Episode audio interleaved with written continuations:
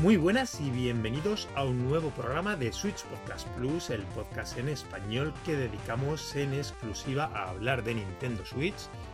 Yo soy Rafael Blasco, me acompaña Joan Bastida. ¿Qué tal, Joan? ¿Qué tal, Rafa? Muy bien. Oye, oye. Esto es un poco atraco, Rafa, pero de verdad se me acaba de, de- de ocurrir. Es la primera vez que grabamos desde que se publicó el. El A Link to the Podcast, ¿no? Los. Sí, sí. Lo iba, iba a hacer referencia en la, Vale, también la vale. entrada. Sí. Tuve la suerte, muy majete, Roberto, Classic Gaming, que es, él hace el, el programa, un spin-off de A Link to the Podcast. Su programa se llama Los Circuitos de Rob, lo que en- él entrevista a gente que ama los videojuegos. Tuvo el detalle de invitarnos, nos ha invitado, ¿no? Tú también aparecerás pronto cuando puedas. Bueno, sí, sí, sí, sí, pero en fin. Roberto, que es un tío majísimo, como él dice, más majo que las pesetas, pues bueno, en principio ha empezado, empezó conmigo, tuvo el detalle ese de hacerme una entrevista hace ya un mesecito, casi dos, que se publicó. Yo la verdad es que no he querido volver a escucharla, ¿eh? Después de él, después de grabar con él. Yo me lo pasé genial, la verdad es que el programa se me hizo súper Es- está muy guay, Rafa. Sí, está guay. Sí. La verdad es que nada, Roberto además es que te hace sentir muy bien. Además es que lleva genial las entrevistas. Yo la verdad que el- lo admiro por lo bien que lo lleva y todos los programas que le he escuchado con otra gente, lo Sí. entretenidos que se hacen, lo agradables, lo interesantes. Por si tocan temas al final con cada invitado es de un palo muy distinto, ¿no? Y con un background, un contexto muy diferente. Yo desde aquí a Roberto un, un abrazo grande, que además él es oyente del podcast desde hace un montón. Y a mí me hizo mucha ilusión, ¿no? Que se acordara de nosotros. Sí, hombre, yo también os agradezco el peloteo que hubo un poco, eso siempre está guay, pero fue, fue un poco porque aquí estamos, hostia, eh, 13 años ya, Rafa, ¿eh? 13. Sí, 23. 13 En el años. 2010 empezamos, siempre lo hablamos. 13 años. Y fue un poco echar la vista atrás, ¿no? Y, y estuvo guay, estuvo bonito de escuchar, sí. Mm. En- Claro, es que te remontas un poquito a la historia y eso que me dejé de contar después lo pensaba muchas pequeñas anécdotas que a lo mejor me hubiese gustado compartir en el, ahí en el programa con Roberto. Pero sí, estuvo muy bien. Oye, quien tenga interés, eso, eh, a Link to the Podcast, los circuitos de Rob, sí, súper recomendadísimo. En sí, general, no solo el programa en que me entrevistaron a mí, Pero bueno, especialmente. especialmente. Pero muy bien. Sí, sí, es que somos unos viejunos, Joan. La verdad es que ya estamos llegando a ese punto de que ya nos dedicamos a contar más anécdotas. Sí, sí, sí. Antes todo esto era campo, tío. En internet, ¿eh? Sí, sí, es así. Claro. Sí, sí. A ver, siempre lo hemos dicho muchas veces y no por echarnos flores. En su puntito en esa época fuimos, tuvimos el puntito pionero, ¿no? Sí, sí, claro. En claro. nuestro ámbito. Ahora hay programas, muchos ya lo hemos dicho otras veces, además con mucha más audiencia, mucho mejor producidos. Claro y- que y- sí. y demás, sí, como y decías. alcance, que pueden, Claro. que tienen acceso a, a, a gente y a tal. Aunque nosotros también eh, hubo una época que apretamos un poco y algunos nos trajimos ¿eh? de, de- de entrevistar y de hablar. Pero, pero sí, sí, sí que es verdad que ahora está, es mucho más variado el panorama. Al, cuando empezamos, tío, en 2010, es que era un, era un erial, especialmente en, en el ámbito de Nintendo. En el ámbito de Nintendo. O sea, que, que había mucho programa de, de PlayStation y tal, ¿no? Mucho programa multiplataforma, pero los multiplataforma mm, esencialmente se rajaba de Nintendo, pero a saco. O sea, aquella época, aquella época, aquella época era brutal. Brutal, brutal. Entonces sí. Sí, es que se ha dado el panorama a la vuelta con Switch, porque vamos, eh, si en Wii, cuando empezamos, ese era el panorama, como tú muy bien has descrito, en Wii. U, en Wii U no fue a mejor, mucho menos. No, no, pero creo que hubo cierta digestión en Wii U, en mucha, en, en parte de la prensa, ¿eh? Parte de la prensa. Hubo una digestión de la época Wii y de, de ir poniendo cosas en perspectiva. Yo siempre te lo digo, Rafa, a nosotros nos pilló un poco más mayores. Nos pilló un poco más mayores todo, ¿no? Ya con, con trabajos establecidos, con familia, con tal, ¿no? Cuando empezamos a meternos en este mundillo. Pero los que hacían cosas en esa época, muchos tenían 17, 18 años. Sí, llegaban. ¿Sabes? Entonces son cosas que, que tienes que madurar y que tienes que, que tu personalidad con, con, esas edades, 18, 19 aún también, es mucho más cerrada, ¿no? Cuando, cuando vas madurando te vas abriendo más, ¿no? Y vas valorando otras cosas y, yo creo que sí que ha pasado eso, ha habido una maduración, no del medio de, la prensa, sino de, los que se dedican. Y en Wii fue lamentable. El panorama, periodístico de videojuegos, o sea, aunque en general podamos decir que, en general, ¿eh? hay excepciones, pero dentro del periodismo, el periodismo de videojuegos es es pobrete, ¿no? Mm. Puedes meter en el rango de periodismo deportivo o cosas de estas, ¿no? Muy sensacionalista, muy superficial, muy del día a día y de rivalidades y de cosas así.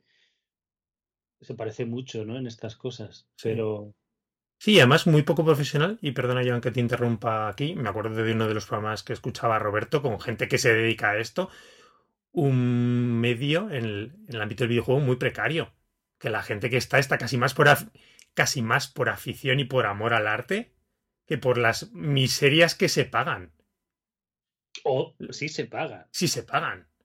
La gente que está medida, que vamos, nosotros lo nuestro siempre ha sido un proyecto amateur, ¿no? De amistad, de pasárnoslo bien, pero la gente que ha querido estar ahí y dedicarse a ello. Y eso con el tirón que tiene, ¿eh? O sea, y cada vez más, que esto no ha, no ha parado de crecer estos años y sigue para arriba. Sí, sí, sí, sí, sí. Tú en el momento en que ganas dinero tienes que pagar a la gente. O sea, eso es así. Si no, quédate en el amateur. Ya está, ¿no? Pero bueno, en fin. Ahora vamos a los juegos, tío. pues empezamos como plato fuerte del programa con Fire Emblem Engage, que le has estado dando tú un montón de caña. Te la acabas de terminar, ¿no? Como aquel que dice. Sí, sí, sí, ¿no? Hace unos días solo. Sí, sí.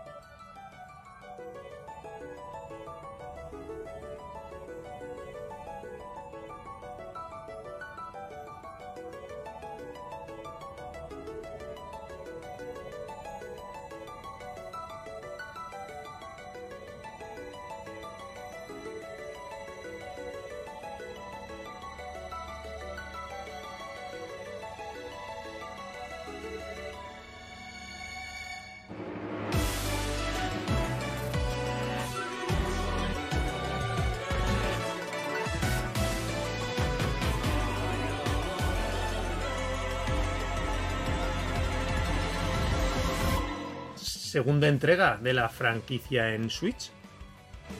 Sí. Cierto, de la, de la más canon, sí, ¿no? Porque han habido. Bueno, porque lo dices porque Three Houses, ¿no? Que fue la primera. Bueno, claro, sí, de lo más canon, perdona. Sí, sí, sí. Eh, pues. Pues. Yo, yo, a ver, yo soy muy fan de Fire Emblem, pero Fire Emblem Engage. Yo creo que es de mis favoritos, ¿eh? De los que de los que he jugado. Me parece un juegazo inmenso al que no le está jugando en contra la rareza de, de Tree Houses, yo creo. Dices la rareza, te refieres en cuanto a lo que se apartó del canon, ¿no? Como Exacto. El Tree Houses, que a mí me gustó mucho, eh, yo no estoy, no estoy en contra de los cambios de, de Tree Houses, que hizo esa especie como de persona de Fire Emblem, ¿sabes? De en medio de las, de las batallas intercalar unos roles sociales que ya más o menos estaban en, en anteriores Fire Emblem, ¿no? Siempre ha contado los grupos estables se van reforzando los personajes a medida que avanza el juego y, digamos sus efectos, sus probabilidades de esquiva o de, o de daño o de golpe crítico aumentan, ¿no? Si tienes habitualmente a dos personajes juntos. Eh, es como que se refuerzan, ¿no? Unos a otros todo eso en 3DS eh, se hicieron campamentos y se hicieron más charlitas y más cosas, ¿sabes? Fuera de, lo que es la batalla. Y en Treehouses se llevó, pues eso, a, una especie de, de, juego paralelo, ¿no? Que había en, lo que era la academia aquella Harry Potter, de iban los niños, eh, iban los niños a aprender a matar gente, ¿sabes? Y, ¿Cómo ha quedado eso? que es verdad. Vamos a la escuela de la guerra. es verdad, ¿no? Una academia militar, ¿no? Era esa. Tienes que pincharle la espada entre estas costillas, etcétera, ¿no? Yo supongo que las clases iban, iban por ahí. o sea, pero bueno, en fin, es, es, es un poco eh, esta disonancia que tiene cuando te paras a pensar un poco en tanto Fire Emblem como, como Advance Wars, ¿no? Mm. Bueno, pues ahí estaban los niños eh, y adolescentes, pues jugando a la guerra y tal, y, quedando en, la cafetería y ligando con los profesores y, cosas de estas. Em, entonces se creaban unos vínculos que, iban más allá de, de, los refuerzos en la batalla, ¿no? Sino que tú ya como jugador, pues te caían mejor unos personajes, otros, intentabas el que te caía bien o el que te gustaba de otra clase, que se cambiara de clase a la tuya para tenerlo en tu equipo. Este tipo de cosas era muy guay. Eh, y quería seguir ¿no? la historieta de, tal personaje con tal otro, que tal, a ver qué pasa, a ver si se casan, a ver si. cosas, un poco así, ¿no? Eh, estaba muy bien. Y luego había el choque a mitad del juego, ¿no? Que a mitad de esas relaciones estalla una guerra y los que antes eran compañeros y se relacionaban y tal, de repente son rivales, ¿no? Ese es un punto muy, de inflexión muy chulo, ahí por lo que comentabais en The Houses. Sí, y, y entonces, bueno, sí que sigues desarrollando eh, a tus personajes y sus relaciones y tal, pero está es, esa herida, ¿no? En medio, y, es muy interesante y es muy guay.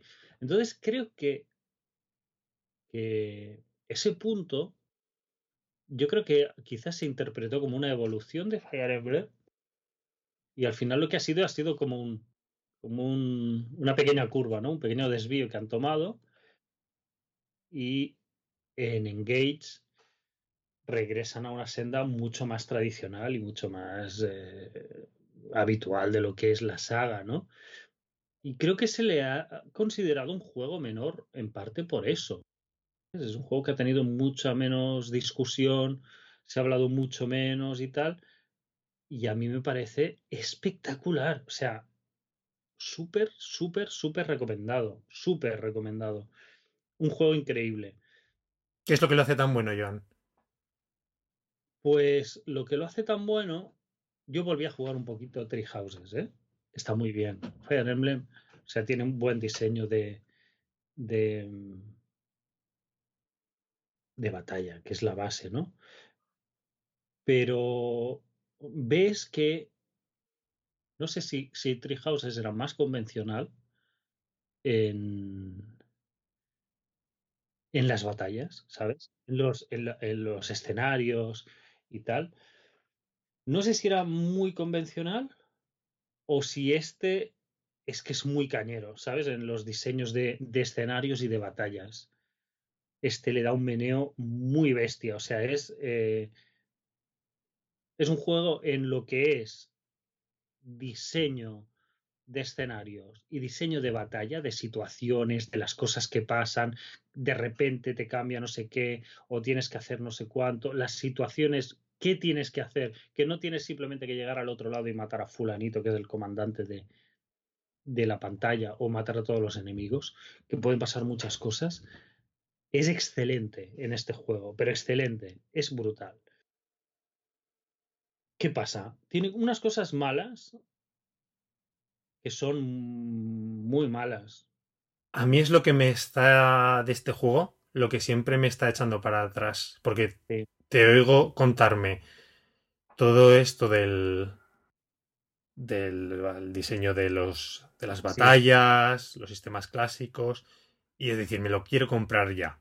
Pero cuando recuerdo las cosas que me creo que me vas a contar ahora, es lo que me hace que no me decida a comprarlo. Y fíjate que ya sabes que tus recomendaciones para mí son Vamos, Sí, las sigo a sí, sí, sí. O sea, es un, es un juego, el, el fanservice, mm, el peor fanservice que hay, lo lleva a un extremo ridículo.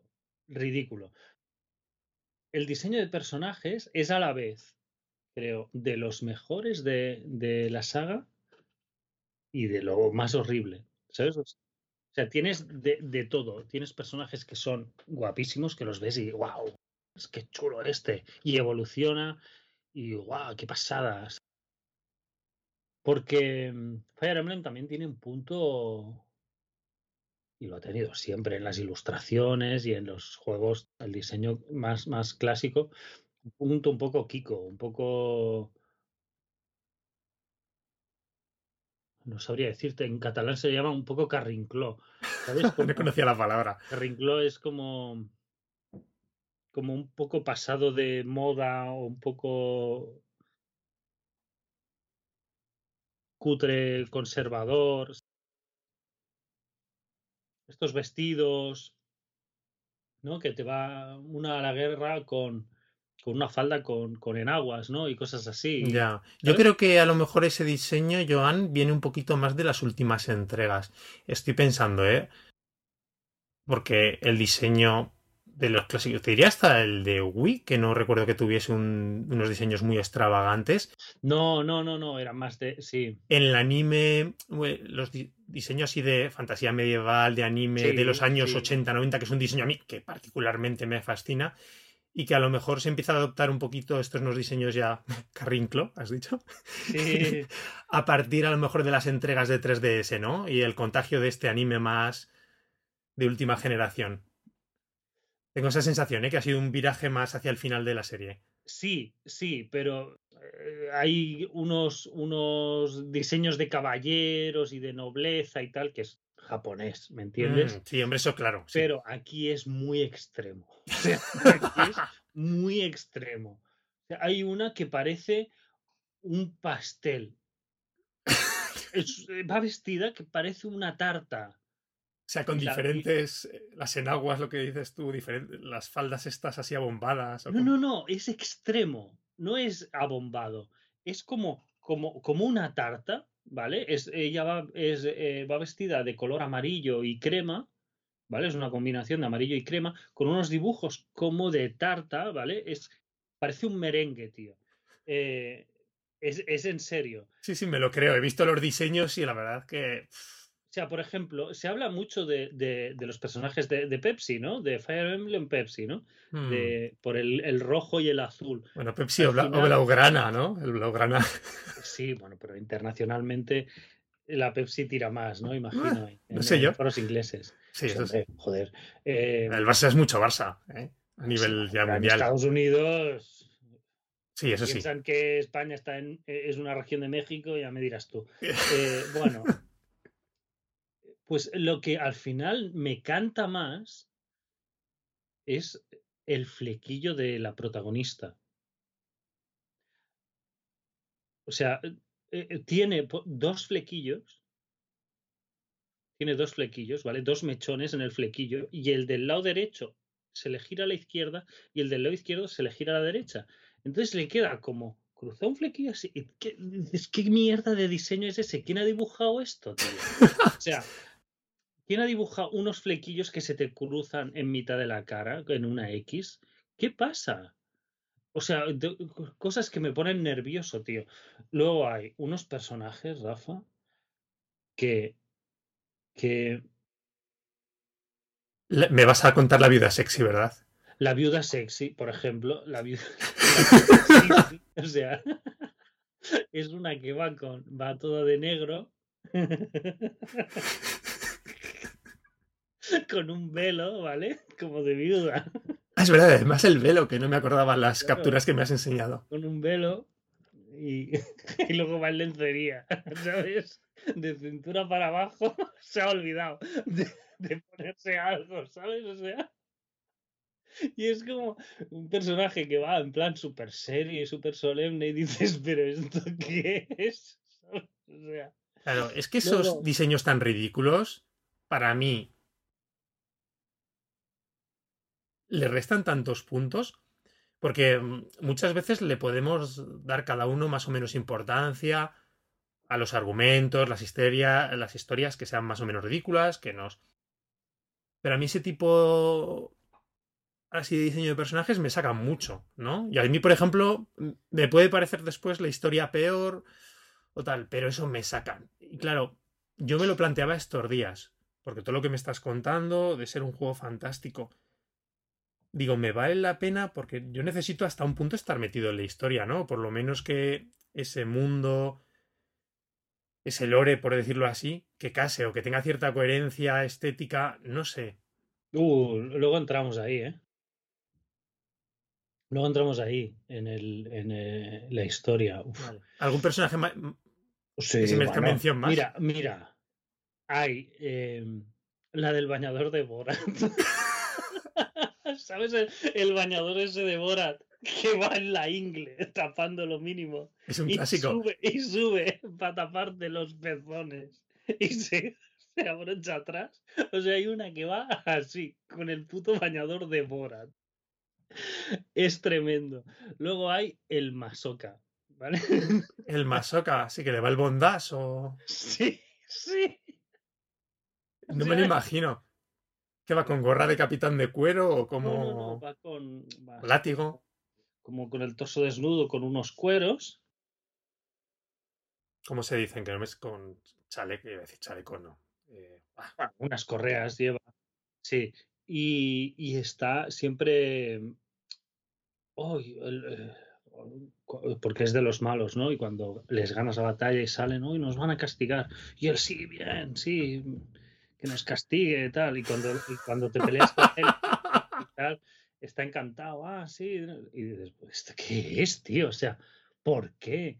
¿Por qué? Luego hay. Hay una, una que va como de mimo. Las, las chicas son las que se llevan la peor parte, ¿eh? tanto en la sexualización extrema como, como en lo grotesco, porque es la viuda sexy, la del bañador de Borat, la que va de mimo, la que va de payaso, la que va vestida de chuche, de chuche. de chuche, sí. Es como todo su vestido parece como una bolsa de chuches. Y lleva el pelo con una, ¿sabes? Como si fuera de bastoncillos de caramelo. Ok. piruletas y es como de chuche. O Es que no tiene más, sí, como una bolsa de chuches. Y es eso, o sea, los chicos, aunque haya alguna cosa estrafalaria, que la hay, pero normalmente tienen, tienen diseños más normales. Hay chicas también normales, pero en general, en general, los 10 peores diseños y más cutres y sexualizadores y locamente absurdos y tal, pues de los 10, 8 son de chica, ¿vale? Para entendernos. Mm, Bueno, en fin. Luego, mm, historia, la historia es, es penosa. Es- eh, ¿te acuerdas que te pasé aquel gag? No sé si, si, si los oyentes lo, lo conocen. Es un, un gag de un programa que son unos nazis hablando en, en- como en un campamento, ¿no? De la guerra. Y hay uno que se pregunta si somos los malos. Oye, ¿somos nosotros? ¿No seremos nosotros los malos? I with the buddies, ¿no? Que Sí, que decía, "Are we the baddies?" ¿Por qué está ahí? Coño, que llevamos aquí. Porque él está mirando los uniformes, ¿no? Y dice, estamos nosotros aquí con calaveras y no sé qué. Y los demás llevan, pues, un águila, llevan no sé qué, ¿sabes? y, empiezan a preguntarse cosas de, de si no serán ellos los malos, ¿no? De la guerra. Pues eh, hay cierta etapa en el juego buena parte del juego que es así. O sea, es lamentable. Tú lo estás viendo, estás viendo que los malos se van a hacer buenos. Porque lo ves, ¿no? Que se van a hacer buenos. No saben que son los malos, no saben que son los malos, pese a que el bueno em, es que es tan ridículo, tío. O sea, ¿cómo no puedes saber que sois los malos? Sí, digamos, eh, hay dos personajes, digamos, mágicos, ¿no? Que es el dragón divino, que eres tú, que te llaman dragón divino porque sí, ¿eh? Porque ah, no, ok. No, eres un dragón. Sí, pero no eres un dragón, eres una persona con poderes mágicos, ¿vale? Pero, bueno, mágicos. Superpoderosa y inmortal o algo así. Y luego hay el dragón caído, que ya dices, mm, Dragón divino, dragón caído. Aquí le toca ser el bueno, aquí le toca ser el malo, ¿no? Pero bueno, más allá de los nombres, el dragón caído se llama Lord Sombrón. oye, punto para la localización. Está muy bien, me ha molado. No, no, no, no, no, que está en inglés, Rafa. ¿Ah, sí? En inglés es Lord Sombrón. o sea, tío. Algo, algo, alguna señal hay. Y luego la misión de Lord Sombron es destruir el mundo. Entonces, o sea, ¿cómo puedes no saber que eres el malo? ¿Y cómo puedes luego decir, claro, es que yo no quería destruir el mundo? dices, vamos a ver. si es que, si es que la, misión que te lo está diciendo, ¿sabes? Vamos a destruir el mundo. En fin, es lamentable. Es lamentable. Hay unos giros muy malos muy malos, eh, unas evoluciones de personaje penosas, unas cosas que es en uno de los de los muchos villanos que hay en el juego, ¿no? De jefes de estos y tal. De repente te ayudan. ¿Por qué te ayudan? No lo sé. Creo que tenía que hacerlo. Y dices, pues nada. Gracias. ¿Sabes? O sea, íbamos aquí peleando 15 pantallas a muerte y así de repente, pues está. Es penoso. ¿Qué tiene penoso también? Tiene, mm, tiene un presupuesto muy moderado. Entonces, el presupuesto lo han, lo han dedicado a un, y esto aquí lo apunto, ¿eh? a un apartado visual espectacular. Espectacular. Por ejemplo, en Tree Houses, que ya era digamos, el, mejor de la saga, ¿no? Visualmente, con los personajes con pies y todas esas cosas que hemos dicho a veces. Em, no aguanta bien la cercanía, Treehouses, ¿vale? Las, las texturas son, son a baja resolución y le ves más defectos y más, más aristas, ¿no? Aquí le han dado un aspecto de como de anime 3D, ¿no? De dibujos animados, pero han tenido mucha gracia en hacer unas texturas bastante planas, ¿no? Entonces son escenarios súper detallados, súper coloridos, eh, pero que no te chirría nada. nada. dices, hostia, qué guarro esto, ¿no? Cuando, cuando se pone cerquita, lo ves siempre súper bien. Entonces, cuando hay transiciones que son muy dinámicas y son muy espectaculares de, esta vista superior, que haces el golpe, no es un pam, que sale un personaje y otro y se pegan, sino que la cámara baja súper rápido, se pegan a ras de suelo en el escenario, que ves entonces ya las columnas y la profundidad y tal y cual, y, y luego vuelve la cámara hacia atrás, ¿no? O sea, es súper guapo de ver. O sea, que se añade espectacularidad, ¿no? A los combates que no dejan de ser clásico de... Exacto, exacto, pero sabes que antes era un poco un poco más acartonado, ¿no? Porque salía un personaje por la derecha, uno por la izquierda, hacía la animación. Clásicamente en Fire Emblem, ¿no? Se plantaba en uno el otro, hacían la animación. Exacto. supongo que le dan el dinamismo de jugar con la cámara, ¿no? En los entornos 3D y si lo hacen bien. Claro, lo hacen, lo hacen eh, muy bien de jugar con la cámara, pero el hecho de pasar a una vista muy superior, muy panorámica, ¿no? De, de ver porque al fin y al cabo ves los personajes muy chiquititos, ¿no? En Fire Emblem. Aquí puedes acercarla, hay varios grados de, acercarte y alejarte. ¿eh? Ah, guay. Sí. al final, o sea, pones porque se ve muy guapo, ¿no? Cuando te acercas la cámara, que ves más detallados los personajes y tal. Oh, qué guay, ¿no? Pero al final acabas alejando porque es lo que te va bien para la pelea. Para tener controlados a las posiciones de todo el equipo, ¿no? Y sí, además que ahí normalmente, claro, este no lo he visto, pero que hay mapas de batalla muy amplios a veces. Es muy, muy grandes, sí, sí, sí. Hay, hay varios, varios escenarios muy, muy grandes y con mucho recoveco y con muchos recorridos. Porque hay, no solo que sean muy grandes, hay algunos que son muy largos, ¿no?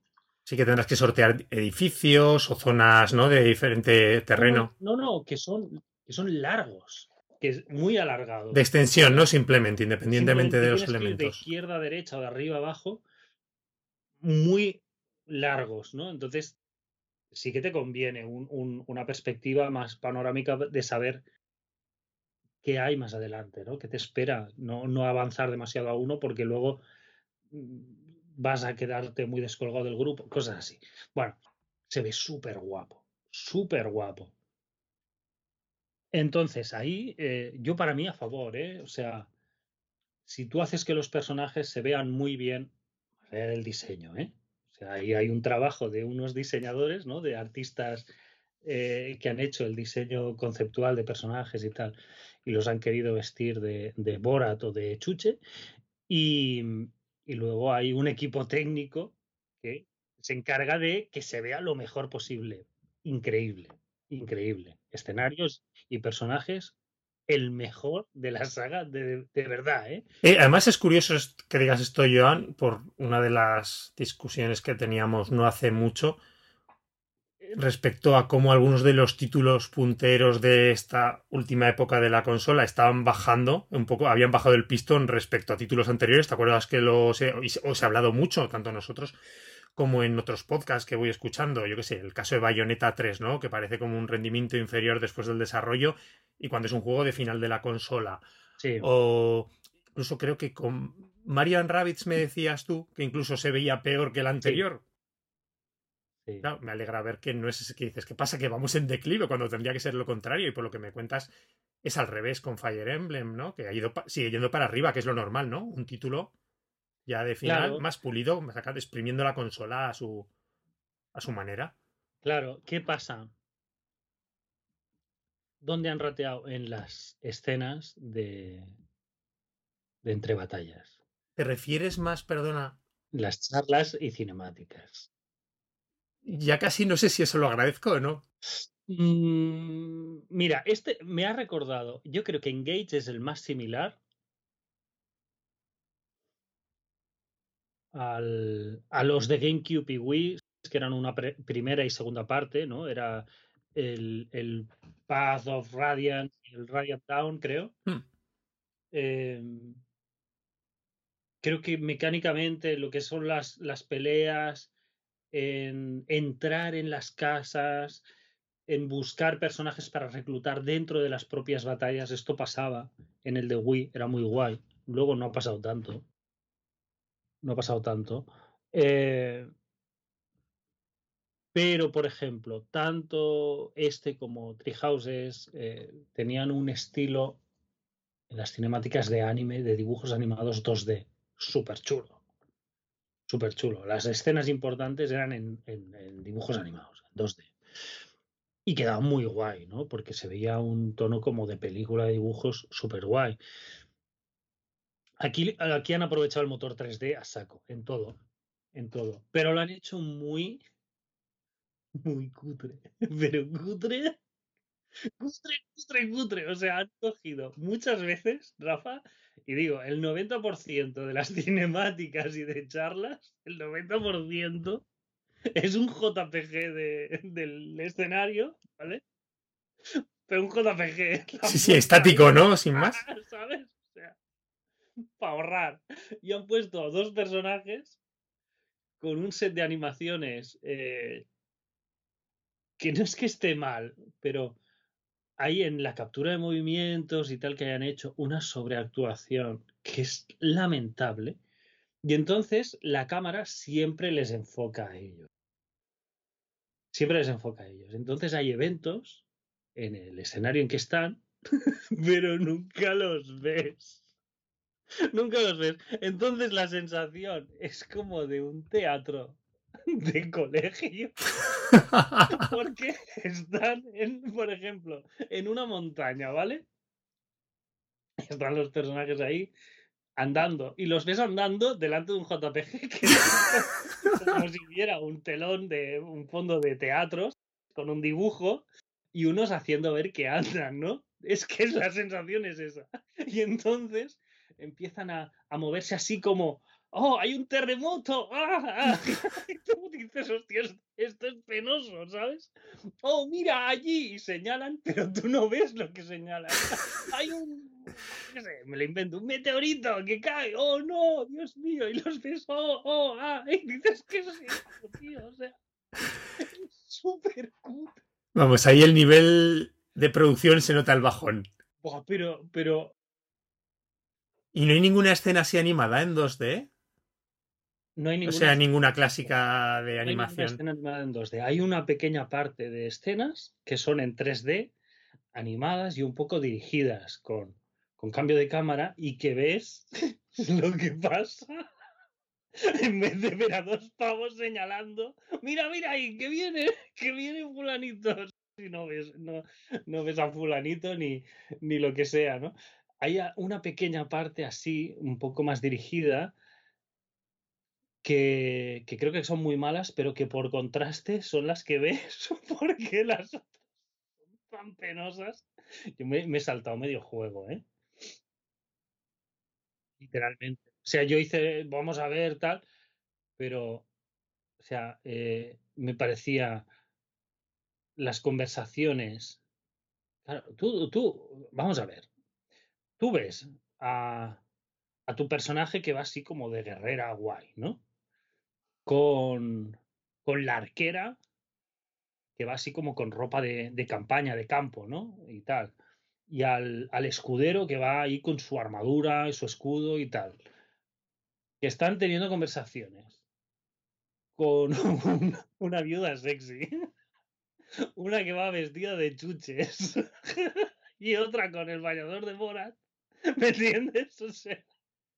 Y dices, ¿esto qué cojones es, no? Ya la- el punto de entrada es ese. Y la conversación la están teniendo delante de un JPG. Con unas animaciones penosas.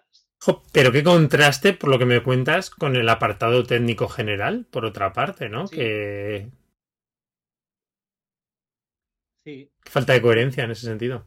Y luego la historia, que es lamentable, con unos giros malísimos, con unos chistes penosos y tal. Pues bueno, pues estuve una temporada ahí aguantando como un campeón y al final dije, basta. O sea, Claro. yo aquí Sí, porque es un juego largo, ¿no, Joan? Es un juego largo, o sea, yo saltándome mogollón, mogollón, mogollón, ¿eh? Mogollón de escenas y de charlas.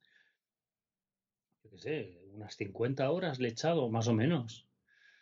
Más o menos es un juego súper largo y, y tal. Y O, o 60. Yo sabes que soy de cotillar perfiles. Aún puede que te haya visto 60 horas en el perfil de la consola. no sé en el perfil, en- yo digo en la, en la partida, ¿eh? Te salen las horas.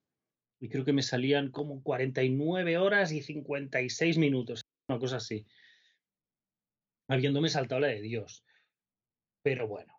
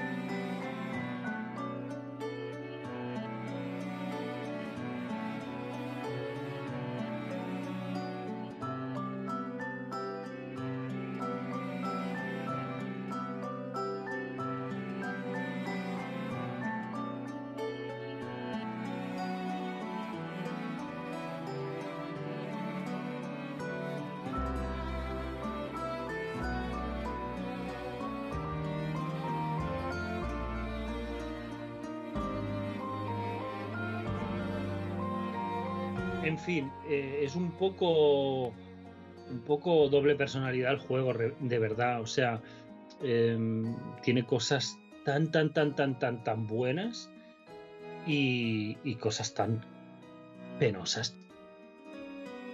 Yo creo que deberían darse cuenta de que, o porque, porque en Treehouses también había su puntito de fanservice. En Treehouses también había su puntito de vergüenza ajena y de historia lamentable. Lo tenía, pero en líneas generales se movía dentro de lo, de lo aceptable. Entonces, entras en el juego, ¿no? En esas dinámicas de, de quedar y de tal, y ganar puntos y evolucionar eso y tal, porque te lo puedes comer, ¿no? Pero un juego así no vale la pena, tío. No, o sea, no vale la pena saltar de una pelea en pelea con, con cuatro líneas de diálogo, hostia. Fire Emblem siempre ha dado muchas turras, pero esta, yo creo que esta es la peor. Claro, es que también está la calidad de esas turras, marca mucho la diferencia. Esta es la peor. Entonces, eh, de entrada, aunque no entiendas por qué estás peleando contra fulanito y por qué cinco batallas después ese fulanito ahora va contigo, yo mi recomendación es de, de entrada saltártelo todo, ¿sabes? O sea, pasar de todo y ir a lo, a lo gordo. Entonces luego, las novedades y ya acabo, ¿vale? Las novedades un poco mecánicas.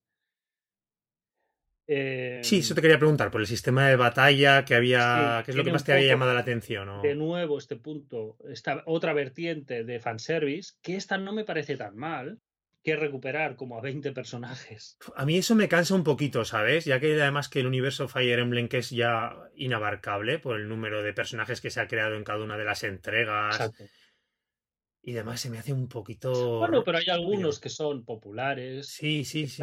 que yo creo que la popularidad se la deben más a Smash Bros. que, que a Fire Emblem. O sea, hay mucha gente que conoce a Marth y a Ike y a Roy por, por muñecos y por Smash y por cosas así, que no por, por haber jugado a los Fire Emblem. Yo hay muchos que los conozco y no he jugado a sus Fire Emblem, ¿no? Y, y bueno, pues bueno, lo recuperas un poco. Sí que hay una cosa que la empecé y, me, ya no me gustó. Ya no me gustó.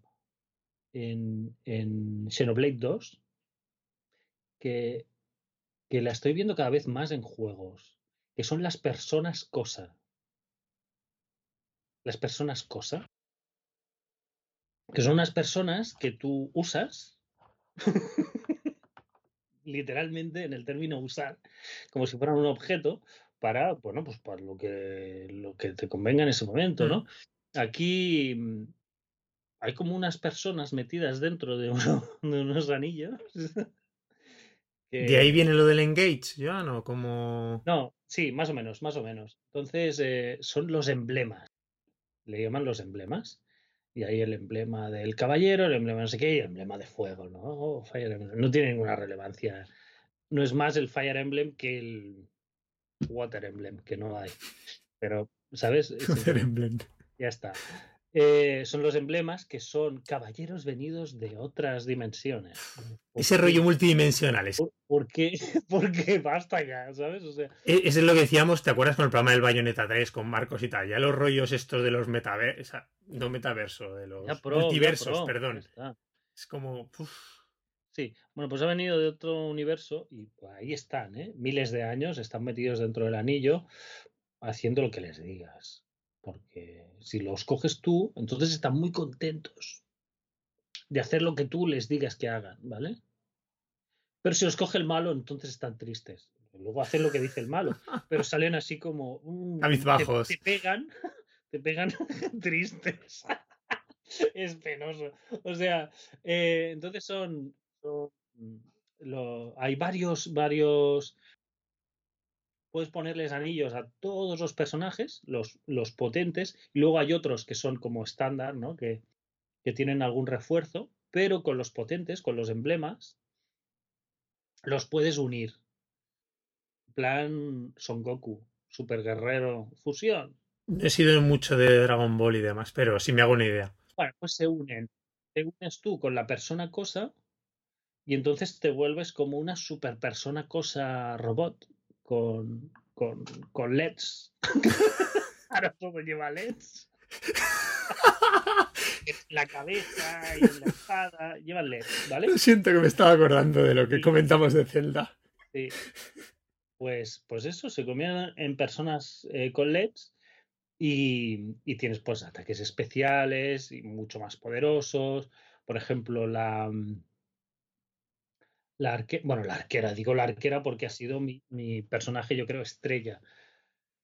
Luego hay, hay, otros arqueros, ¿no? Pero bueno, la, la arquera ganaba um, un poder especial cuando estaba fusionada con, con, con, el emblema de la arquera. O luego puedes ponerle a la arquera un lancero. Pero tienen bonus si los pones así como con afinidad, ¿no? Con. Tiene un ataque súper potente, pero súper potente es devastador. Que puede atacar a cualquier punto del mapa. Ostras. ¿sabes?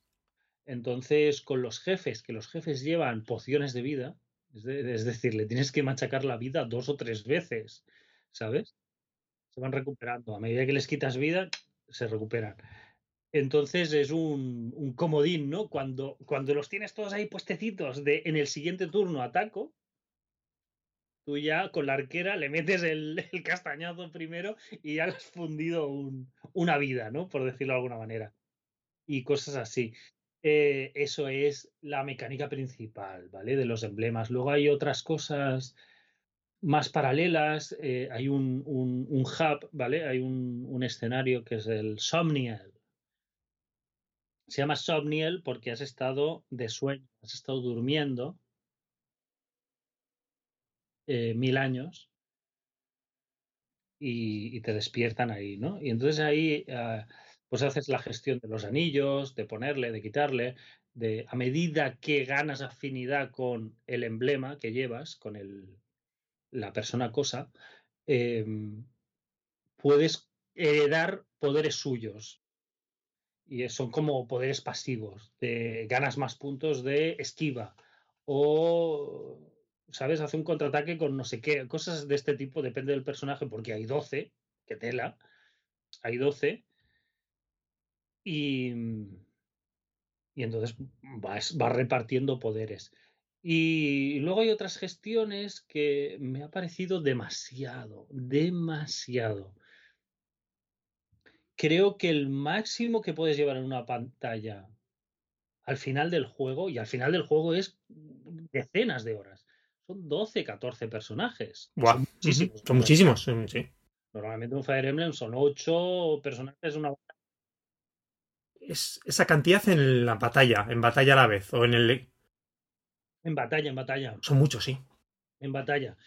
¿Sabes? Llevas 8 o así, es, digamos, el estándar. Algunas menos, algunas más. Pero 14 es mogollón. Mogollón pero es que tienes como 25 o 30 personajes en el equipo. Uf.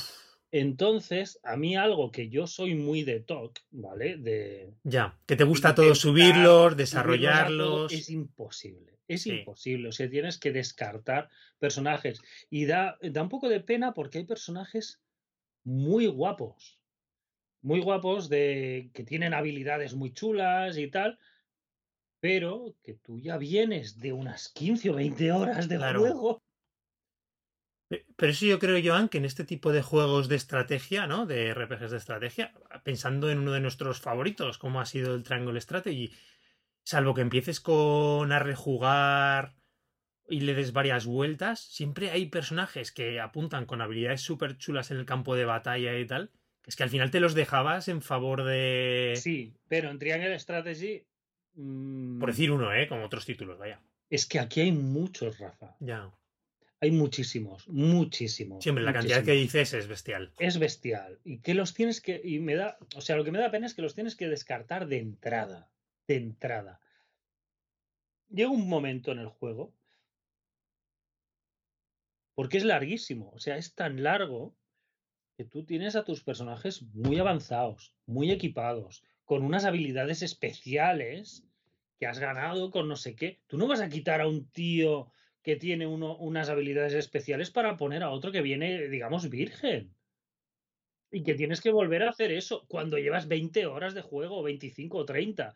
O sea, ¿estamos locos o qué pasa? Claro, tú lo que te intentas es maximizar ese personaje en el que has invertido tantas horas y no perder el tiempo, por decirlo de alguna manera, empezando a dejar en, además, con unas estadísticas de medio pelo, ¿no? Al final al nuevo, porque tampoco te lo vas a evolucionar mucho. Es difícil mantener el equilibrio en los equipos. Bueno, pero en Fire Emblem e, era muy era muy evidente siempre, yo creo, quiénes eran los buenos, los personajes buenos, sí. y los de relleno, ¿vale? Los masillas, los que si se te moría eh, no pasa nada. El lancero este, pues, ¿sabes? El del hacha este de... aquí no. Aquí los evolucionas mucho y ganan poderes muy rápido. Y entonces el del hacha ese random yo lo he usado hasta el final lo he usado hasta el final, porque tenía al final un nivelazo brutal y no tenía ningún ataque especial. Y veías a otros que tenían unos, unos, ataques especiales y, un, y una clase un poco especial y diferente a, la de otros, pero que no podías usar porque simplemente tenías que meterte en 15 batallas para que estuviera a la altura del otro. Y decías, bueno, nene, estamos. Claro, porque te iba a preguntar, Jan, supongo que como muchos juegos del género te dejará repetir batallas, ¿no? A lo mejor, o hacer algún tipo de misiones especiales, ¿o no? No, no, no, no. Ya no me acuerdo en Fire Emblem en los ante. Yo creo que en Fire Emblem nunca has podido repetir batallas. Puede que tenga razón que no. Es que no me acuerdo. Aquí lo que tienes es, pantallas eh, aleatorias. Que esto ya más o menos salía en Tree Houses. Tú tienes las pantallas canon de lo que es la historia que son unas veintipico pantallas, son, son bastantes, ¿eh? Luego tienes los desvíos, que son misiones secundarias que te dan personajes, o sobre todo los emblemas, que son como unas, yo qué sé, 15 pantallas más, que no, no es poca cosa, ¿no? No, no, ya Misiones secundarias de 25 y 15 y ya estás en las 40, ¿no?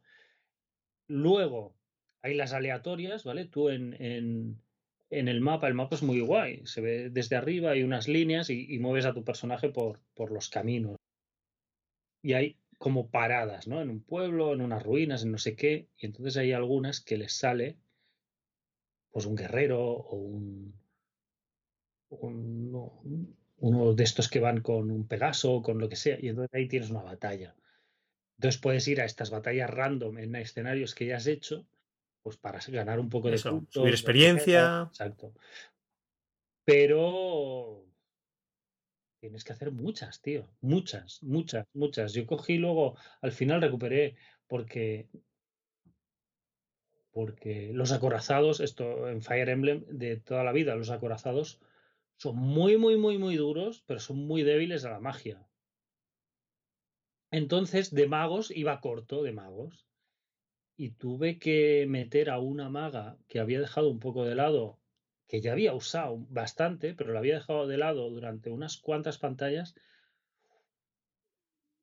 Se le tuve que meter una caña a ese personaje de que intentara participar, ¿sabes? Zurrar a todo el mundo y que ella matara a todo el mundo para que subiera el máximo de, de, de experiencia sin sufrir daños porque me la mataban de un toque.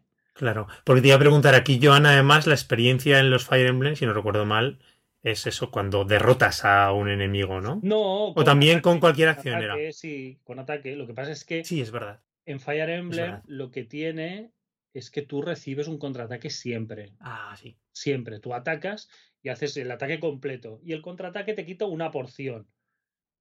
Pero si el nivel está desfasado, te matan el personaje. O sea, es que ese personaje solo podía rematar. Claro, dar el toque final. Exacto. Para que no le dieran el contraataque. Y al final me fue útil en las últimas porque habían un montón de acorazados. Empezaron a salir cada vez más. Y acorazados normales y acorazados a caballo y tal y cual. Y necesitaba otro mago. Pero me costó sudores ponerla, ponerla al día. Por eso te digo que demasiados personajes y demasiadas variables. Pero bueno, para mí es un mal menor, ¿eh? pero sí, que es una cosa que me, ¡ah! ¿Sabes? Yo que siempre he sido muy de subir todas las armas y de su... Era demasiado, era demasiado. No, no conseguía los suficientes materiales para subir todas las armas de todo el mundo, pero ni en broma. Si quieres tenerlo, por decirlo así, todo al 100%, todo completo, necesitas una inversión de horas y de tiempo de juego que, ¿eh? claro, que salvo que hay gente, a ver, y gente que le gusta y le mete esas 200, 300 horas, pero a lo mejor para el común de los mortales se hace un poquito hasta agobiante, ¿no? O y si sobre todo si tienes ese, lo que dices tú, ese ese TOC, ¿no? Ese trastorno obsesivo compulsivo de te, quiero intentar hacerlo y te, quedas un poquito con ese sabor de boca de no poder abarcarlo todo. sí, un poco frustrante, ¿no? Porque es eso, sobre todo cuando ves personajes que tienen un punto chulo y no lo vas a aprovechar. Pero bueno, pero bueno en general, Rafa, es posiblemente el Fire Emblem más raro. Es el Fire Emblem más cutre y más penoso en lo que menos importa de un Fire Emblem. Y creo que es el mejor en lo que más importa de un Fire Emblem. ¿Me entiendes? Sí, sí, sí, sí, sí, sí, te he entendido perfectamente. Entonces es, es, es extraña la sensación, es extraña la sensación. Sí, eh, siempre hay juegos que hacen cosas tan, tan, tan, tan bien y otras tan, tan, tan, tan mal a veces, claro, y después para cada uno tienen un peso distinto, ¿no? Como te pesa o no a la hora de que te guste un juego y es difícil de recomendar también. Es extraño, es extraño, ya te digo, porque es eso, tú coges Fire Emblem, lo, que, lo, lo, lo de más peso es el diseño, el diseño de las batallas. El diseño de las batallas. Hay de todo, de todo. Hay persecuciones, hay capturas que tienes que pillar a un tío antes de que salga del escenario. Hay, ¿sabes? Hay abordajes navales que me acuerdo que me contabas. Sí, abordajes navales. Hay una, también en una playa guapísima que tú vas en, en el barco y oh, hemos llegado tal y cual a la playa en una cinemática lamentable con un RPG de fondo, ¿no? y de repente el escenario, tío, el agua azul, tú en el barco, la playa con los enemigos acercándose, tienes que salir del barco, que hay dos salidas a ver cómo repartes, porque por aquí vienen estos, por aquí vienen. Guapísimo, tío. O sea, pero un nivel de decir, hostia, yo es que he jugado un montón de Fire Emblems y estoy flipando. Con el diseño de cada batalla tan diferente, con tantas situaciones, con tantas condiciones que cambian, Guapísimo, guapísimo. Y a ver, Intelligent Systems es que son unos maestros, estos tíos, al final. Son tantos juegos, tanto oficio, tantos años. Sí, pero. En, y de aquí te digo. Los huevos del caballo, ¿me entiendes? De. de ¿Sabes? No, no, pero cuéntamelo. Los cojones del caballo del. del, del Red Dead Redemption 2. Ah, me acuerdo, puede que hablásemos de ello, ¿no? No, Red Dead Redemption 2, que, que, todo el mundo eh, en la prensa eh, era muy... Mm, se destacó el realismo del juego, ¿no? Y, y, en lo que es la vida del oeste y de y las cosas y la caza y los animales y no sé qué y no sé cuánto. Pero que luego el sistema de juego era era hace 15 años, ¿no? El puntito en el mapa y pim, pim, y vas aquí. No, esto lo tiene no sé quién. Entonces vas ahí y matas al bandolero y vuelves. Toma, tal, sí, tu recompensa. Era lo mismo de siempre, ¿no? Punto, punto, A, punto B, punto C, punto A. Y, y ya está, ¿no? Pero es eso, si tú tienes a gente dedicada a animar los cojones del caballo, ¿sabes? Para que se muevan de forma realista cuando vas a caballo. Eso pasaba en Red Dead Redemption 2. Es gente que tienes dedicada a una cosa. Bueno, pues bueno, tú le das un valor a cómo se mueven los, los huevos del caballo, pero no está haciendo otra cosa. Hmm. No está haciendo otra cosa. Entonces, en Tree Houses se movió unos recursos a hacer unas cosas que se hicieron muy guay y que dan muy buen resultado, ¿no? Y las batallas, pese a estar muy bien, pese a estar muy bien, eran más convencionales. Yo de Tree Houses recuerdo un par de batallas. A mí de estas me han flipado todas, tío. O sea, en un pueblo que vas por ahí y, y hay un incendio y hay un no sé qué. Hostia, es guapísimo. Qué chulo. Es guapísimo. Y, y aquí le han dado mucho peso a estas cosas, al apartado, yo creo, visual y hacerlo más dinámico y más rápido, las transiciones de batalla, las animaciones, tal, y las situaciones y las condiciones y los escenarios, y lo otro ha sido lamentable. O sea, lo otro se ha quedado, se ha quedado corto. Ha llegado un momento que, que hostia, tenemos que hacer la captura de movimiento. Pues han pillado dos, ¿sabes? De, a uno de marketing y a otra de, ¿sabes? de contabilidad, sí. Venga, ahí a hacer el teatro, ¿no? Vaya juego de contrastes, ¿eh? Con lo que cuentas. Y ha salido como ha salido esa parte, ¿no? Pero quizá Treehouse estaba más equilibrado en todo, pero aquí yo creo que el fan de Fire Emblem, si puede, si puede soportar la, la parte cutre, lo va a gozar increíble. ¿eh? Qué bien. Qué bien. Muy bien. Yo ya te digo que yo en mi caso particular sigo un poquito indeciso. Pero no sé. No sé, no sé. Primero me tengo que jugar todavía el Three Houses que lo tengo pendiente. O sea que eh, a lo mejor tengo que empezar por ahí y ya. Después irme al Tree Houses. Sí, sí, sí, sí, sí. Es súper guay, ¿eh? Y, y, vas a flipar, ¿eh? O sea, yo te estoy hablando visualmente de este, que es un pasote. Pero Treehouses viniendo de todos los anteriores vas a decir, wow, qué caña de juego. Tengo muchas ganas. Lo que pasa es eso, mm. pues sacar tiempo. Ya poco a poco voy puliendo pendientes. Muy bien, Joan. Si no quieres añadir más de este Fire Emblem Engage. Llevo mucho rato, tío. ¿eh? Sí, sí, sí. Yo no digo, no le corto a Joan, no pasa nada. le dedicamos un ratito a Live Alive o Life Alive, que es el eterno pendiente, por mi culpa, lo sé, en, torno al mea culpa, que no hemos hablado en el programa. Sí, sí, porque lo empezaste muchísimo antes que yo. Y yo lo estaba jugando y tú decías, ah, lo acabaré y hablamos de él. Y yo lo acabé. ya ha pasado un mogollón. Pero bueno.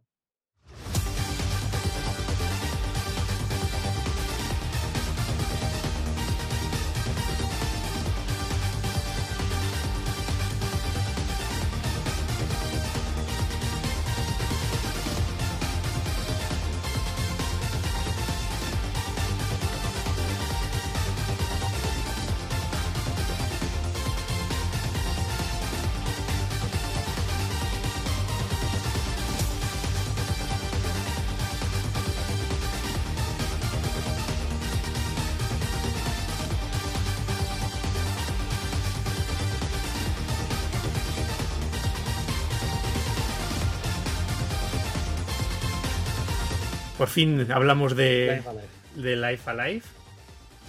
Lo incluimos en el programa de mejores juegos del año, merecidamente. Has comentado, empecé, lo empecé antes, me atasqué después de haber jugado bastantes horas, haberme hecho buena parte del juego, muchos de los capítulos, me atasqué con uno que se me cruzó. Por medio tú cogiste, lo jugaste, le metiste la directa y te lo terminaste. Sí, sí, sí. Y por fin ahora a principio de año lo he retomado encantado durante lo estuve jugando durante en enero, antes de que terminase el mes. Lo finiquité y lo disfruté muchísimo. Creo que antes de, grabar el de mejores del año lo, había terminado o estaba a punto de hacerlo. Comentamos el programa de mejores del año muchas cosas del juego. A ver, es un remake de un juego de Super Famicom del año 1994. Qué locura, ¿eh? Sí, sí. El otro día leía una entrevista muy interesante a su director, no tengo apuntado aquí su nombre. Eh, hay un libro que está muy bien y que recomiendo, una serie de libros que se llama The Untold, no sé, Untold History of Japanese Games, que es una serie de entrevistas, una recopilación de entrevistas que hace un periodista inglés que se llama John Sperniak, a lo mejor no sé si he pronunciado bien el apellido a un montón de desarrolladores japoneses de los años 80, 90, eh, estudios muchos que han caído en desgracia, o bueno, no que han caído en desgracia, o que han evolucionado, gente que se ha retirado, que participó en proyectos claves ¿no? de la industria japonesa. y tenía una de las entrevistas a Life Alive. Eh, dos cosas que me quedaron muy curiosas. Eh, primero, vamos a hablar, lo chulo de Life Alive, para empezar, es que es un, una amalgama, un conjunto de pequeñas historias, de pequeños RPGs, más que por decirlo un solo juego. De, diferentes RPGs que están ambientados en diferentes épocas históricas. tenemos, yo que sé, la prehistoria, la China imperial, el periodo de Japón, el lejano oeste, una actualidad, un futuro. ¿Te acuerdas que uno se habla de futuro lejano, futuro próximo? Futuro cercano, sí, sí, sí, es verdad. Sí, sí, sí. Y también el capítulo fin, bueno, capítulo final eh, y, más clásico sería el de la Edad Media, ¿no? En una ambientación medieval. Eh, fíjate, cada uno de los capítulos fueron desarrollados por eran por diferentes equipos. Dentro de lo que era Square, me parece entonces. Creo que no era Square Enix todavía. Si no, no estoy metiendo la pata. 94 yo creo que no, ¿eh? Que eran Square por un lado y Enix, Enix por, otro, ¿verdad? Y eso, era una, entre comillas, competición. Pero no es decir típico que esto sea un mismo estudio, un mismo equipo que desarrolla todas estas estos capítulos, estos mini RPGs. Sino que son todos y, había ese puntito de competición chulo, ¿no? Y además también tantas diferencias, porque lo hablamos. Lo chulo de cada uno de estos capítulos son como cada uno de ellos experimenta con diferentes mecánicas y se juegan de forma muy distinta. A ti, Joan, por ejemplo, no sé cuál es el que más te ha gustado de todos. Es que a mí el del samurai, yo sé que lo odias, ¿eh? No, no, no, no, al revés. Me ha terminado gustando mucho. El problema con el del el periodo Edo es que cuando empiezas a jugarlo, te da la. El, ninja era. El ninja, sí te da la sensación, por las cosas que te dicen los personajes y el propio protagonista, de que lo tienes que jugar explotando la mecánica del sigilo.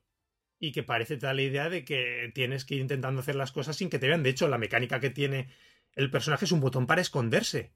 Y poder, ¿no? Y poder. Sí, que luego apenas usas. Claro. Y en un momento, además, cuando tú, si tienes un combate con un personaje, te dice, oh, he, he tenido que matar a no sé cuántos entonces la sensación que yo tengo desde el principio cuando empiezas a jugar ese capítulo es que tienes que intentar pasarlo aprovechando esa mecánica. Sí, lo que, pasa es que lo que pasa es que sí que es verdad, ¿eh? que te, empujan un poco a eso. Claro, y después te das cuenta de que no. El jefe, yo creo que es imposible. No, no, Joan, no el jefe. Imposible, ¿eh? si, si, eres capaz de llegar, que, que, lo veo muy difícil, pero si eres capaz de llegar al jefe sin haber subido mucho de nivel, el jefe no te lo pasas ni en broma. pero no el jefe. Es que a mitad ya de los pisos, porque está súper chulo, es ambientado, además es una especie de laberinto, ¿no? Entras en una especie de palacio, ¿no? De la época. Exacto, sí, sí, es un laberinto, sí. Eh, chulísimo, hasta hay gente que lo comparaba un poquito estilo Metroidvania, ¿no? Porque no tiene un desarrollo lineal, puedes hacer mucho backtrack, muchos caminos alternativos, zonas secretas. Sí, zonas secretas, sí, sí, sí, sí que bajas, no sé si bajaste al río, que había, había no sé qué escondido y con unos metidos con, el, con la cañita de bambú respirando debajo del agua y cosas así. ¿no? Súper guay. Que eso puedes pasar de largo, ¿no? De cosas así tranquilamente, ¿no? De algunos caminos así. Lo, el, el entretechos, ¿no? De, del edificio que está lleno de trampas y de cosas raras y de, de monstruos. Es súper guay. Yo creo que ese eh, me gustó. Es un capítulo espectacular, ¿eh? O sea, después ya una vez haciéndolo cuando te hice caso, perdona, Joan, dijiste, no, no, Rafa, tú ve a saco, a matar, ¿no? A cargarte. Vamos a partir de ahí, genial. Además hay un, una sala, creo que estaba hecha para, para grindear, para subir niveles a saco. Entrabas y salías, entrabas y salías, entrabas y salías. Era una sala que, que encuentras unos enemigos especiales que dan mogollón, mogollón de puntos de experiencia y, y que los matas de un toque o dos, ¿sabes? O sea, y, y, ahí te dedicas a poner un poco de orden porque el, inicio sí que está como muy balanceado. Son estas cosas de los juegos antiguos que si conservas, ¿sabes? Locuras de, no, no, te va, vas a sufrir como un cabrón, hasta que llegas a este punto y lo repites cinco veces o seis y entonces ya sí. Bueno, tío, eso ahora no te, nadie te diseña eso, ¿no? Mm. Pero creo que ese escenario le da sentido a un remake 3D de, porque en el fondo es un remake 3D. Sí. Que sea, eh, ¿no? En esta forma con, con pixel y con, y con sprites y con cosas así. Es un remake 3D. Si, me dejas comentar ahí, ¿le daba vueltas este tema del HD 2D? Sí. Que también se muestra en estos últimos juegos, en este remake de Live Alive, en el Triangle Strategy, el Octopath Traveler, ¿no? Ahora Sí, que acaba de salir, el 2, sí, sí. acaba de salir el 2. El original de Super Famicom es pixel total, como es normal. Claro, empieza después esta época, especialmente en PlayStation 1, que se empieza a hacer esta mezcla con conservas los sprites de los personajes y de algunos aspectos en, ¿no? en El- 2D. el pre-renderizado, sí. Elemento, o, o prenderizados los escenarios o bueno, ya puramente 3D, simplemente. La primera época, los Final Fantasy y tal, era, era, era todo así, ¿no? Hmm. Incluso, quiero recordar que Ocarina of Time tenía, tenía partes de escenarios pre-renderizados, Sí, sí, ¿no? sí, sí, sí. Después, eh, creo que es una tendencia en ese estilo que siguió mucho en PSP. Se siguió en muchos juegos que combinaban más espectacular, porque bueno, la resolución realmente era de. Era muy parecida, pero claro, la mejor calidad de las texturas, pero ya incluso son juegos nuevos. Y llega esta época que encima Switch hereda, buena parte, pero lo que te quiero decir es que llegan esos escenarios prenderizados, esos escenarios 3D puros, y los puedes hacer tan bonitos, porque ahí estaba ese contraste un poco raro. Yo, veo, yo veo muchos juegos de la época de PSP, que a lo mejor también con la, pequeña, con la pantalla pequeña no cantan tanto, pero se te hace raro ese contraste del sprite 2D, los escenarios 3D, que a veces tampoco tienen mucho detalle, texturas muy planitas, porque no dan más las máquinas Sí, en ese caso. sí, ha habido, ha habido un, un, un momento de pegote. Eh, le pasó también a, a Shantae, en otro estilo. Que Shantae empezó a incorporar elementos 3D en el escenario hechos. ¿Te acuerdas? Muy cutre, sí. Como DuckTales, como el remake de. DuckTales, ¿te acuerdas? Sí, que decías, hostia, tío, si te- tienes aquí un, dibujos animados y tal, y era un pegote. Y han dado con la tecla total, tío. O sea, Sí, porque es lo que te que venía con la tecla y porque ya ha sido esa evolución que tienes las máquinas que ese detalle que antes te daba que te podía dar el pixel art y que lo estabas seguramente por, por ahorro de medios lo estabas todo haciendo en 3D y también por modernidades, ¿no? Porque también es verdad que hay cierto público que ya ese 2, el 2D no lo admitía, ¿no? Si no había un elemento tridimensional, aunque fuese más feo. sí, Pero claro, sí. Llega Se, esa... ve- se- se veía antiguo, ¿no? Usar solo el 2D, Claro. En cierta forma. Sí, sí. Entonces llegas a este 3D que ahora lo haces espectacular por el nivel de todo, del detalle, del escenario, también con estos motores ya como es el Unreal Engine, que creo que está basado, ¿no? El, me parece, el H2D casi creo que están hechos en Unreal. Con todos los Sí. efectos de luces, desenfoques, eh, efectos, ¿no? De nieblas, destellos. Que claro, llegas en ese punto que ya ves que hay una, por decirlo así, una paridad entre la calidad de esos gráficos 2D de los personajes que mantienen ese estilo Sí, con los nuevos escenarios. Ya no está esa, de nuevo, yo utilizo mucho la palabra disonancia, ¿no? Que había a lo mejor o que te canta en esos juegos de, de épocas de, de eso, de, 60, y- de la época 64 bits, PSP, etcétera. sí, y en cierta forma, eh, tú ves este Live Alive y en cierta forma, los que hicieron el juego a principios de los 90,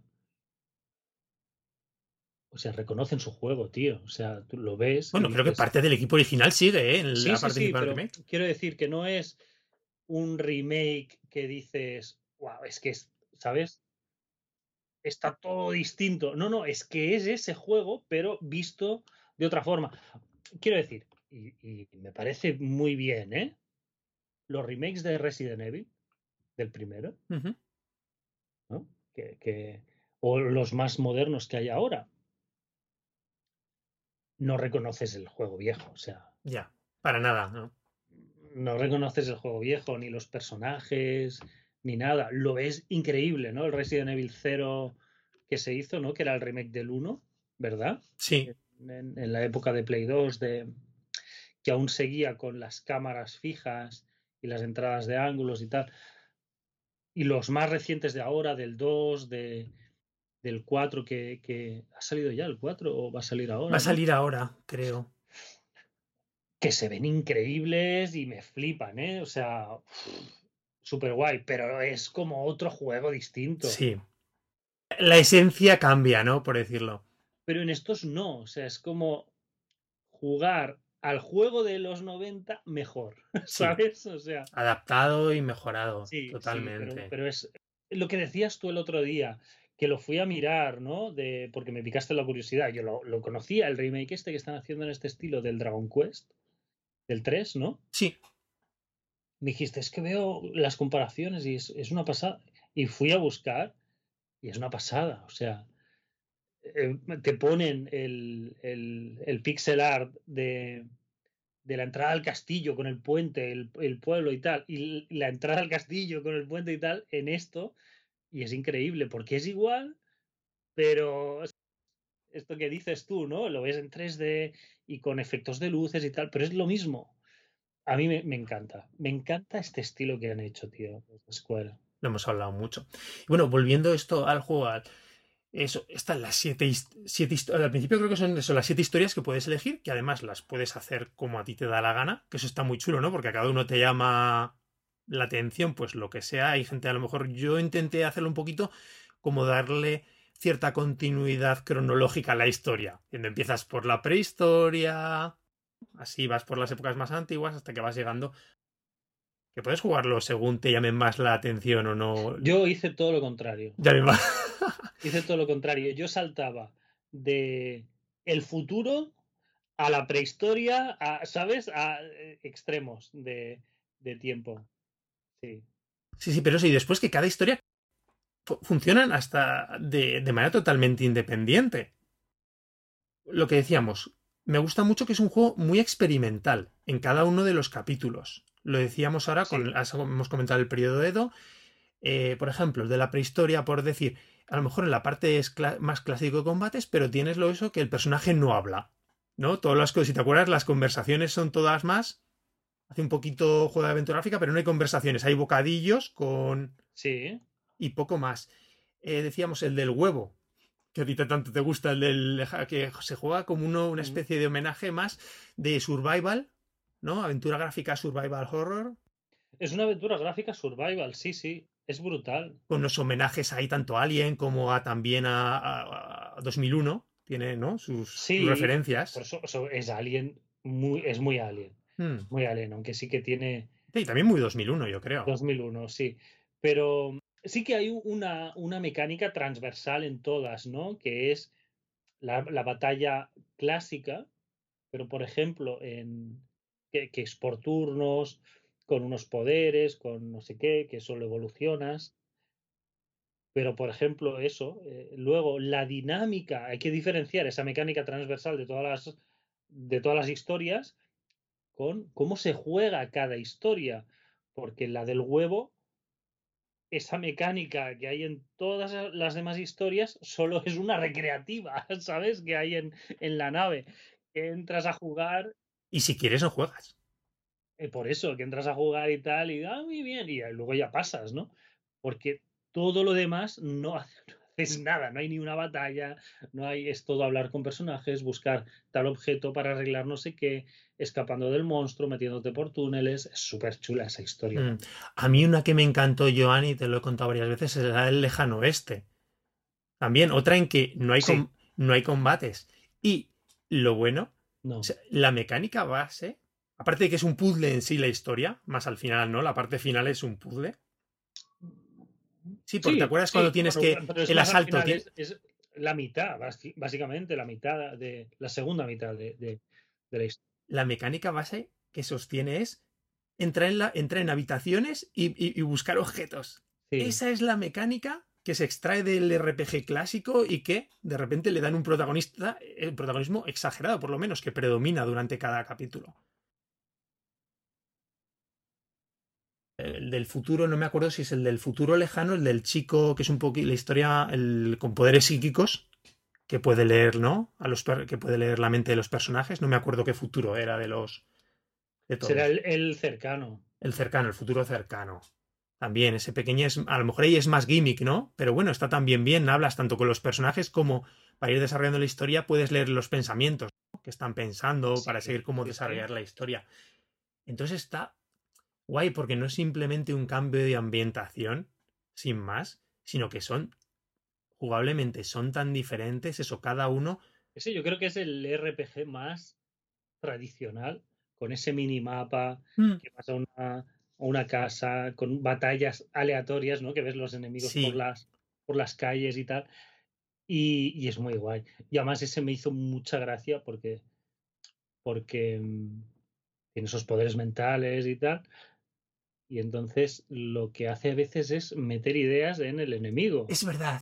Y hay un ataque que es tu madre se avergonzaría de ti si te viera haciendo esto, ¿no? Algo así. y entonces se retiran los enemigos. Si funciona el ataque, se retiran. Es como, tío, ¿qué es esto? Loquísimo. Otro que me gusta, aunque hay, por ejemplo, las mecánicas no sean tan espectaculares, porque es muy chulo, el- la historia de la China imperial, ¿no? Con el maestro y sus tres Sí, discípulos. sí. Me parece una historia hasta entrañable en la parte final y, y el Tours de Force del enemigo final, con los diferentes sin parar que haces una serie, ¿sabes? Que llegas. Y Sí, perdonar si estamos. tres, tres, ¿no? Tres pantallas, tres, cuatro seguidas. No sé, no sé, una que a lo mejor te- no sé cuántos enemigos continuamente, continuamente. Es una pasada y hasta que llegas al, al final. Son todas tan diferentes, tan chulas. Además me gusta porque no son muy cortitas, ¿no? Es lo que hablamos. Entre una hora y tres, dependiendo de lo que te alargues. Sí. O la de Street Fighter. ¡Ah! Brutal, brutal. A mí ese también es de mis preferidos. Sí, porque además tiene la gracia. La de Street Fighter es, es Street Fighter. Sale la lista de personajes que tienes que luchar. Es que tal. Joan, perdona, no sé si además el compositor de. Uno de los compositores de la música del juego es el compositor de la música de Street Fighter.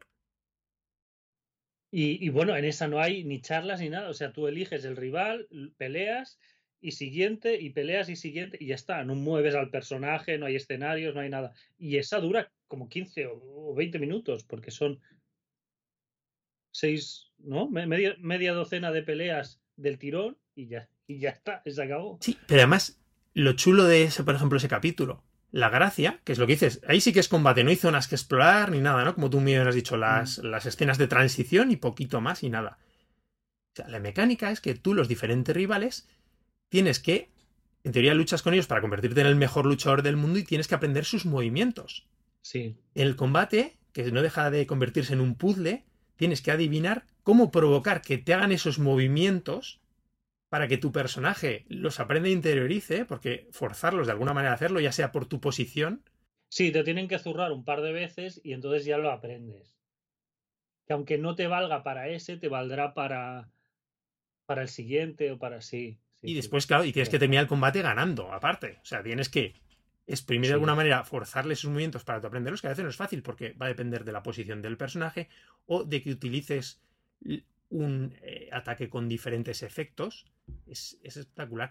Después, verdad que el, combate en general, en todos los capítulos, es, eh, es un poquito como estratégico, ¿no? Este se desarrolla como una cuadrícula, creo que era de 7x7, ¿no? Que puedes ir moviendo a tu personaje y además hay determinados ataques, ¿te acuerdas, Joan? Que se cargan, que puedes esperar, Sí, que no son automáticos. sí, que tienes que calentarlo unos turnos, sí. Sí, porque aquí, si no recuerdo mal, no hay puntos de, no hay como puntos de magia, por decirlo así, o puntos de habilidad que tengas que gastar. Los el- tu repertorio de ataques, salvo alguno que se tenga que cargar de manera especial, puedes utilizarlos en cualquier momento. Sí. Está eh, chulísimo. Em, más que te quería comentar eso al final. A ver, lo decimos decir un poquito en spoiler, quizás estamos- hablando un poquito de forma libre, también lo decimos por si acaso. Llegas los siete personajes, ¿no? Se desbloquea un personaje nuevo y después hay un capítulo final. Fíjate, la parte final del juego quizás fue a mí la que menos me gustó, pero no por otra cosa, porque el tema de los combates aleatorios, otra cosa que además no lo hemos dicho, hay capítulos en que los enemigos se ven, ¿no? Perfectamente y les atacas cuando Sí. quieres. Otros que son aleatorios a lo clásico, a como era Sí, en la sí, época. porque, o sea, ahí cada uno se diseñó de forma. Es, es eso, ¿no? Eh, El motor supongo que era el que era, se hicieron las normas de. El combate va así, y a partir de ahí cada uno hizo lo que quiso, ¿no? O sea, literalmente. Y fíjate, la última parte, lo único que sí me hizo más peñazo en algunos puntos, a lo mejor ya por el ansia ya llevas horas y lo estaba disfrutando un montón, pero eran como uf, los combates aleatorios se cargan demasiado en la última parte. Es lo único que de verdad me pareció que estaba un, po desa un poquito demasiado desajustado Sí. Que puedes pasarlos, ¿eh? Y yo llega una parte que ya Sí, iba sí, sí, muy. Los, los obvias. Porque vas muy subido de nivel y dices Sí. paso de, de- Sí. Pero que hubiesen sobre. O a lo mejor que lo hubiesen retocado un poquito ahí, hubiese estado muy bien. En esa etapa que, mm, digamos, tienes que buscar ciertas cosas, ¿no? Y hay unas que están de una manera muy concreta. Este está, esto está aquí, esto está ahí, ¿no? Y, pero hay una que no, que la tiene, que cambia de sitio. Cada vez que la encuentras, Mm. aparece en otro sitio. De forma aleatoria. Eso, fíjate, eso algún día lo tenemos que mirar, porque no estoy seguro exactamente que suceda así, pero sí que puede pasar que como vayas en ese mapa pa- que comentas último, a lo mejor no te lo encuentras, pero creo que no es aleatorio, ¿eh? De todas formas. Pero que bueno, que puede pasar que te lo saltes sin querer, por si coges otro camino, porque hay como varios caminos alternativos, si rodeas por otro, a lo mejor no te lo encuentras. Mire, en internet Mm. Y ponía que te lo tenías que encontrar como seis, siete veces. Seis o siete veces. Yo me lo encontré como tres o cuatro y dije, paso. Paso, porque esta es dar vueltas, dar vueltas, dar vueltas, con combate aleatorio, aleatorio, aleatorio. Y al final es, ¿sabes? Llega un momento que dije, basta. Sí, Jan se refiere al último, al último capítulo en que vas recopilando a ciertos personajes y hay uno que no te lo encuentras y tal. Eh, por cositas que me gustaría rápida comentar. Aparte, ya hemos dicho, el diseño está todo retocado, sprites súper bonitos, redibujados, los escenarios, vamos, de estos que, vamos, que quitan el aliento, ¿no? Como se dicen.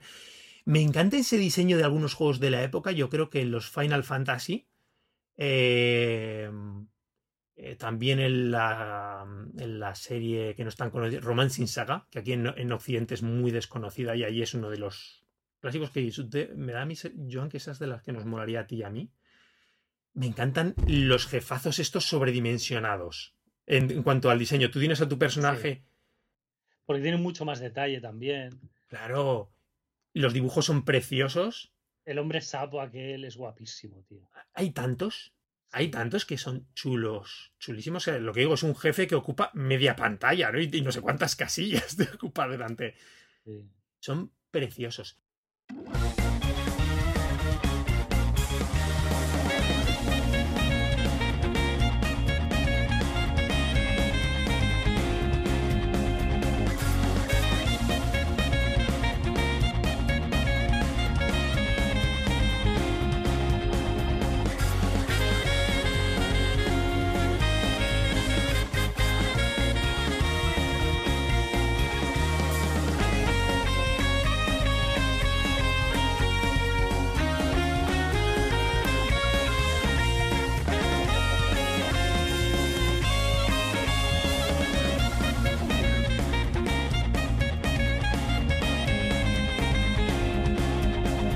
música del juego me parece espectacular. Tiene cada temazo. Mira, me lo decía Roberto hablando con el programa, no sé si en el programa o después con él. eh, que me da pena, fíjate, que tengamos horarios tan distintos porque hubiese sido un invitado perfecto para este programa, que sé que había estado jugando el Fire Emblem Engage y le estaba gustando mucho. El Life Alive le, vol- le volvió loco. Y dice, en cuanto se terminó el juego, creo que lo primero que hizo fue comprarse la banda sonora en la página oficial de Square Enix. Por- y la verdad es que creo que vale la pena. Sinceramente, ¿eh? Porque Es muy chulo. Sí, y es un juego, fíjate, comentando lo de la entrevista que te decía al, al- y para terminar, al principio eh, de que empezamos a hablar del juego. Este juego es lo malo que en Japón se quedó un poquito más, eh, se tuvo algunos retrasos por lo que comentaron. No sé si se juntó mucho con el lanzamiento entonces con Final Fantasy VI, que salieron casi pegados. Y entonces allí, aun vendiendo una burrada para la época, o sea, o vendiendo más o menos bien, se consideró un fracaso. Hombre, porque tantos equipos, tanto tal, igual fue pasta, ¿eh? Lo que se gastaron. Puede, también puede ser. Pero bueno, que salió el Final Fantasy VI, que ya era Final Fantasy aparte, que lo petó, que además allí es una. Precisamente también una de las entregas allí más a tope. Bueno, sí, la, la- el 6 es uno de los míticos, ¿no? Exactamente, que fue el, el principio, el, el- antiguamente era el 4 en, en, en Estados en América.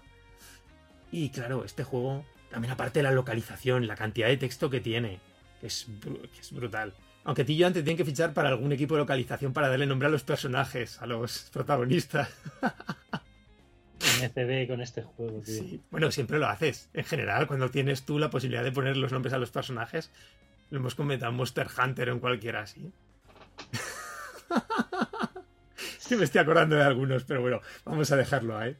No sé, me parece un juego súper especial. Hay mucho que lo hablábamos, no sé, con Mingy también, que la verdad es que parece hasta un compendio de, de RPGs indies. Sí, sí, sí, o sea, el punto... O sea, ¿hasta qué punto en 2022-23 se siente innovador este juego, tío? O sea, es flipante, ¿eh? Es flipante de estar jugándolo y decir, wow, pero esto, joder, ¿no? O sea, ¿de dónde sale estas ideas, este tal? Y, y, es un juego que tiene 30 años, tío. Es brutal. Con sus problemas, porque no es un juego perfecto, pero es un juego tan creativo, tan experimental, ¿no? Eso de que se le ve, pues lo que decíamos, pues seguramente que sea fruto de su tipo de desarrollo con esos equipos, ¿no? De que Sí, les, pero- les haya dado libertad y... Exacto, pero, pero aún así los problemas, son, yo creo que son bastante convencionales en lo que era el RPG de la época, Mm, los combates aleatorios y la reiteración de- en, en- en algunas cosas, si lo pones en perspectiva con lo que eran los RPGs de la época, yo creo que es más light, ¿eh? O sea, que habían unas turras y unas chapas de repetir, repetir, repetir, repetir.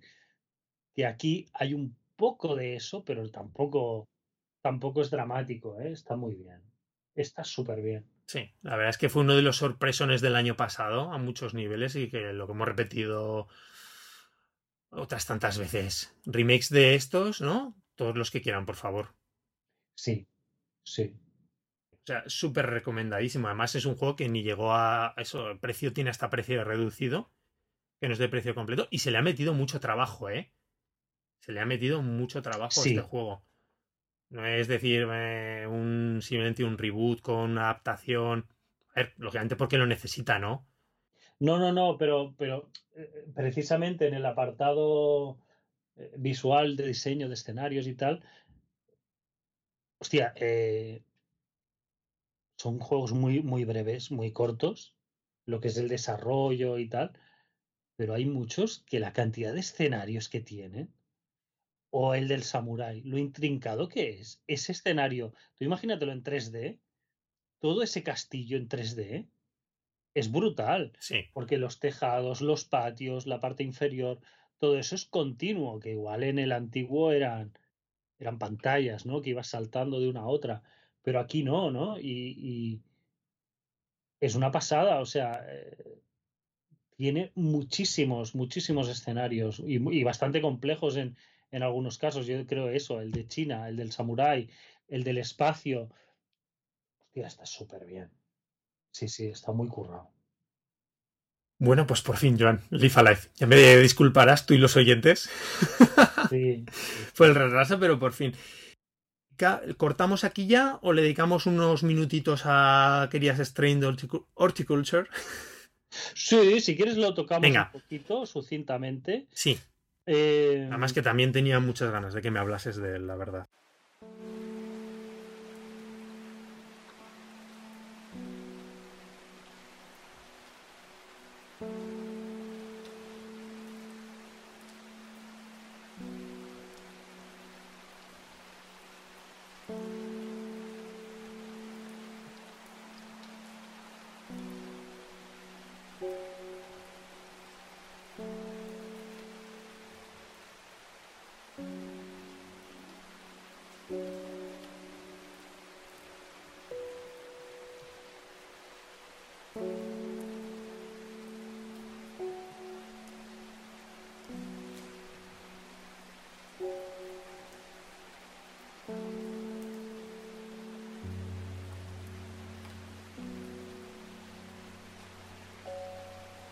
Me hice un maratón, ¿no?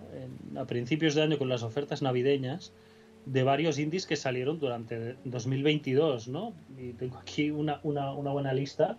Y Strange Horticulture es de, de- yo creo que el de, el de los que más me, me gustó de todos estos. Eh, es un juego muy modesto, muy modesto, muy pequeñito. Eh, con notas. Imagínate lo en serio que me lo he tomado. Esto es novedad, ¿eh? A ver, Joan, tú eres un tío que la verdad es que con lo que eres no te hacen falta notas. Muchas veces yo sí que tengo aquí algunas y lo, triste en mi caso, no, Joan. Pero me sabe mal. Mira, hice sobre todo, tengo tres juegos que son Signalis, hmm. Stranger Horticulture y, y Citizen Sleeper, que en esencia están hechos por una o dos personas. Entonces siempre me sabe mal no no dar los nombres, ¿vale? Porque cuando es Square pues ya que sé, pues 50 pavos, ¿no? Eh, han estado ahí, dale que te pego, muy bien y tal, ¿no?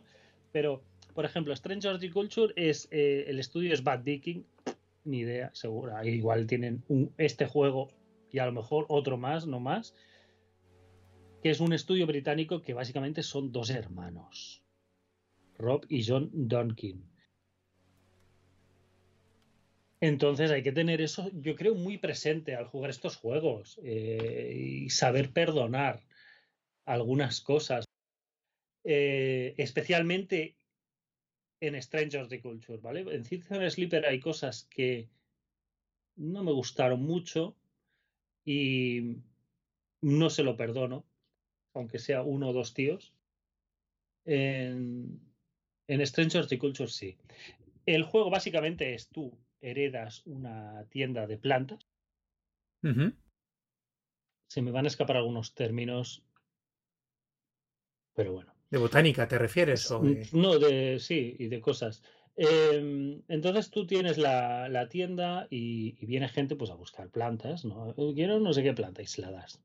Tú tienes ahí una estantería, ¿vale? El, el, hub es un poco... Es como una especie de vivero, Joan, o como el, eh, la, presentación del juego es un poco para que nos entendamos. Papers, please. Vale. Eh, tienes. Eh, Joder, Lucas Pope, claro, para que la gente se. Sí. Arriba a la derecha tienes una estantería con todas las plantas que tienes, que vas añadiendo cada vez más. No, arriba a la izquierda tienes las plantas, arriba a la derecha es el, es el mostrador de la tienda suena la... y entra alguien, ¿no? Estaba buscando no sé qué. Y la parte de abajo es tu mesa y un, y un cajón. Y en ese cajón, pues puedes ir guardando algunos objetos que vas usando en la mesa, ¿no? Una lupa, un no sé qué. Por recapitular, tres partes la parte donde tienes las plantas, la parte del mostrador, ¿no? Donde tienes a los clientes y un pequeño cajón con herramientas. Es una mesa, es una, mesa. donde tienes básicamente lo que usas más es el, herbario y el mapa. Entonces la base del juego es eso, te van pidiendo cosas, ¿no? Las plantas tienen unos efectos. Todo esto está descrito en el, en el herbario. El herbario es muy malo, es muy malo. Lo hizo un botánico penoso. Ah, se llama herbario, no sabía que se llamaba así el libro. Ahí es lo que digo que igual me fallan algunos ah, términos. vale, vale. vale, no sé, es el libro donde están las plantas explicadas. Y hay eh, cada página, pues hay una, una descripción de la planta que algunas veces es muy general de varias cosas, algunas veces es muy del aspecto y algunas veces es muy del efecto pero pocas veces es muy completa. Siempre te faltan datos. Y hay una ilustración de la planta que a veces es de la flor, a veces es de la fruta, a veces es mm. de la hoja o de las raíces o un tallo transversal de la planta, ¿no? Porque dentro tiene un no sé qué. Es decir, que no es completo, que da una información parcial, ¿no? Exacto, una información parcial. Entonces, cuando la cosa está, empieza a hacer gracia cuando te viene alguien que te dice, hoy me duele mucho la cabeza. Entonces tú tiras del libro, pim, pim, pim, a ver, esta planta sirve para dolores de cabeza. Y entonces dices, ok, ¿cuál es de la estantería? ¿no? O sea, primero tienes que buscar en el libro con qué planta le puedes ayudar y luego saberla identificar, ¿no? Y cuando haces eso, se la das. Esto es, una, es la mecánica básica del juego. Saber encontrar eh, con qué planta puedes ayudar a esa persona y saber identificar la planta. Luego, eh, cuando lo tienes claro, cuando aciertas, mm, se registra bien y entonces tú le puedes poner una etiqueta para facilitártelo, ¿sabes? Que si luego se repite y tal, la etiqueta le puedes ya poner el nombre y el efecto que hace. Puedes poner un testamento, ¿eh? Si te da la gana. De acuerdo. Pero, pero bueno, ¿no? Pones dolor de cabeza, entonces si te vuelve a venir un pavo con el dolor de cabeza, ya vas, toma, ¿sabes? Esta la tenía fichada, ¿no? Te acuerdas y, y vas mirando las etiquetas, era esta. Se la das, listo. Entonces hay un, una historieta de fondo de una criatura asesina que viene enfocada, de, de un, una especie de secta mística que hace reuniones, bla, bla, bla. Entonces hay unos que te piden unas cosas, otros que te piden otras, ves que se van relacionando entre sí. Es muy sencillo y es muy un poco tonto, pero, pero te sabe mantener el gusanillo. Es de, uy, ¿qué pasa? Y luego está el mapa, que es súper guapo. Y me ha llamado eso la atención, como hay un mapa. Aquí que, que, que te muestra el mapa. El mapa es un mapa de la región. Ajá. Claro, pero la duda es, si tú estás en la tienda, ¿para qué te sirve? Exacto. Tú, tú estás en, en, en la tienda y te viene alguien, tal, esta, esta... He leído que en la biblioteca de no sé dónde tienen ahí unos libros de plantas tal y cual, ¿no?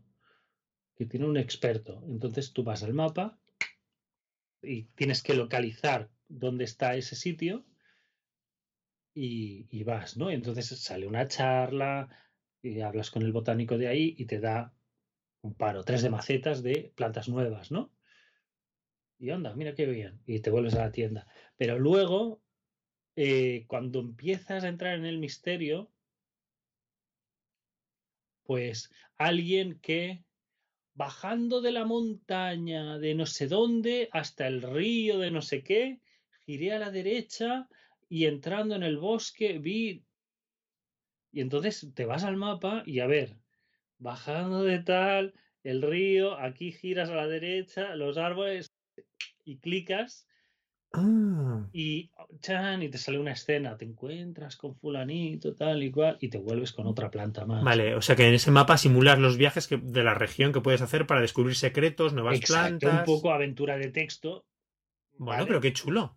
Pero es muy guay porque luego encuentras uno que había estado perdido. ¿De dónde has estado? No me acuerdo. Yo estaba en no sé dónde y, y luego bajé y me encontré con tal y tienes que hacer como el recorrido a la inversa para saber dónde había estado el, el tío.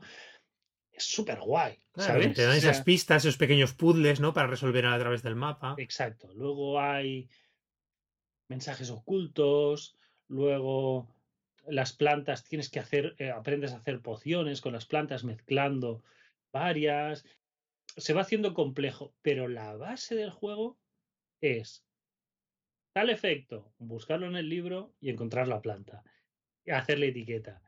Y tal planta en tal sitio, ir al mapa y hacer tus tu tal, y hay muchos pequeños enigmas, hay unas cartas misteriosas que, que tienes al, al inicio de cada, de cada día. Y bueno, eh, luego hay algunas veces que sí quería tener más sensibilidad espectral para hablar con el más allá y tal, por ejemplo, ¿vale? Tiene Pues, ese puntito místico, ya lo he comentado. sí, sí. De fantasía. de- Sí, hombre, ya, ya lo comentabas, ¿no? Me parece que en el programa anterior, que- eh, no, en el de cuando hablaste de él un poquito en el de programa de final de, de final de año, que uno de los personajes suculentos era como Edgar Allan Poe, ¿no?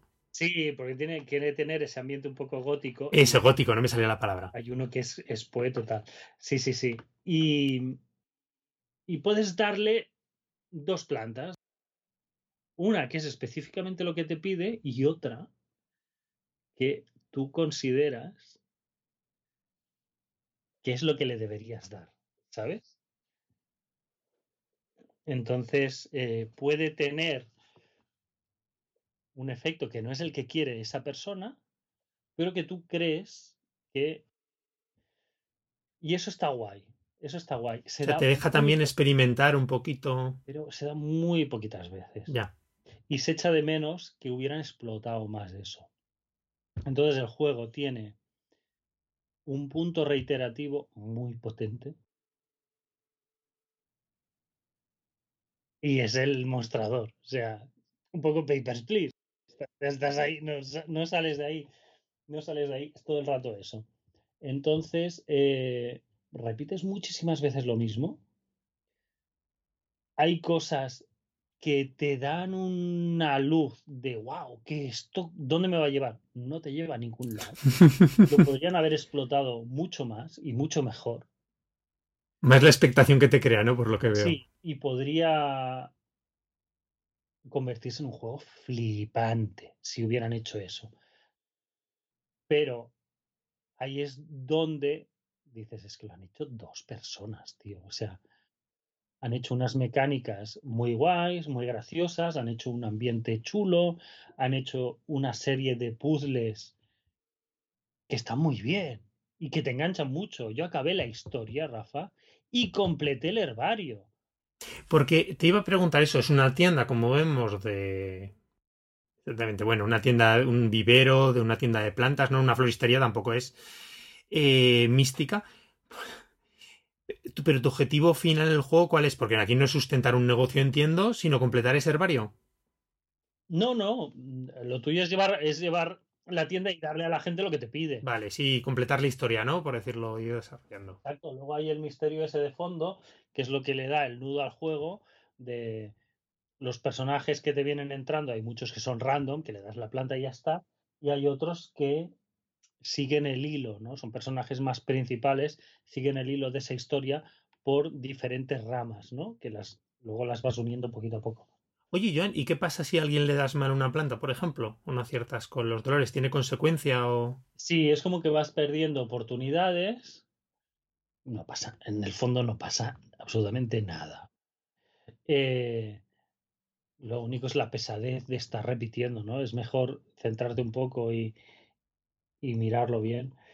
Y, puedes fallar dos o tres veces, entonces cuando fallas te sale, oh, tengo que concentrarme bien, no sé qué, tal y cual, tengo la mente como abotargada, no sé qué. Entonces sale como un pequeño, muy pequeño puzzle de unir unas piezas o de unos candados que abren unas llaves y tal y cual. Y entonces hoy me he despejado la mente, estoy más claro y lo vuelves a intentar. Vale. No tiene más. Veo que es un juego súper narrativo. Sí, sí, sí, sí. O sea, es un juego de, Yo más lo tiraría por el puzzle, ¿sabes? Ya, más que por la novela visual. Sí, sí, sí, sí. Aunque sea casi todos los puzzles, buscar en el mapa y buscar la planta de marras, que una tienes que estar buscando la, eso, por la descripción del efecto por el color de la flor o por la forma de la hoja en el dibujo. No hay una mecánica de lo, lo identificas rápido, sino como, como, como las descripciones no son completas, no, que unos te destacan unas cosas y otras te destacan otras, y el dibujo a veces es general o a veces es de un detalle, pero tienes que mirar bien. Entonces, lo que me di cuenta es eso, que hay cosas que el juego tropieza y encalla un poco, pero que lo disfruté un montón al final. O sea, lo pasé súper bien jugándolo. Creo que podría ser mejor de lo que es. Que podrían pulir cosas, ¿no? Y, desarrollar ciertos aspectos que has comentado. más desarrollar. Más desarrollar. Sí, es que da. Perdona, eso es que a veces da mucha rabia en muchos juegos cuando los ves tan bien hechos, con tan buenas ideas y que se queden, por decirlo, o, que nos dé la sensación de que se quedan a medias. No es donde, donde podrían ir más allá o que podrían ir más allá. Pero que hay apuntes de cosas que se quedan en apuntes de cosas. O sea, realmente lo hacen, pero no lo desarrollan mucho. Pero es que está hecho por dos personas, tío. O sea, es que, o sea, yo entiendo que llegado un momento tienes que decir, bueno, lo sacamos y si funciona y ganamos dinero, pues en la segunda parte ya veremos, ¿no? Eh, es muy probable que haya pasado algo así. Em, el principal defecto que le veo que te llega a irritar es que hay un tema musical. Oh, y según como sea. Rafa, un tema musical. El tema musical Un- es repite, uno. uno, uno, ¿eh? Uno. Todo el puto juego. O sea, todo el... Tú imagínate, Buah, yo qué sé, 10, 12 horas escuchando lo mismo. madre mía. Es, hostia, es decir, tío, pon, pon dos, ¿sabes? Pon dos. Y cada cinco minutos, cada cinco minutos me cambias. Y el tema musical es un piano que hace...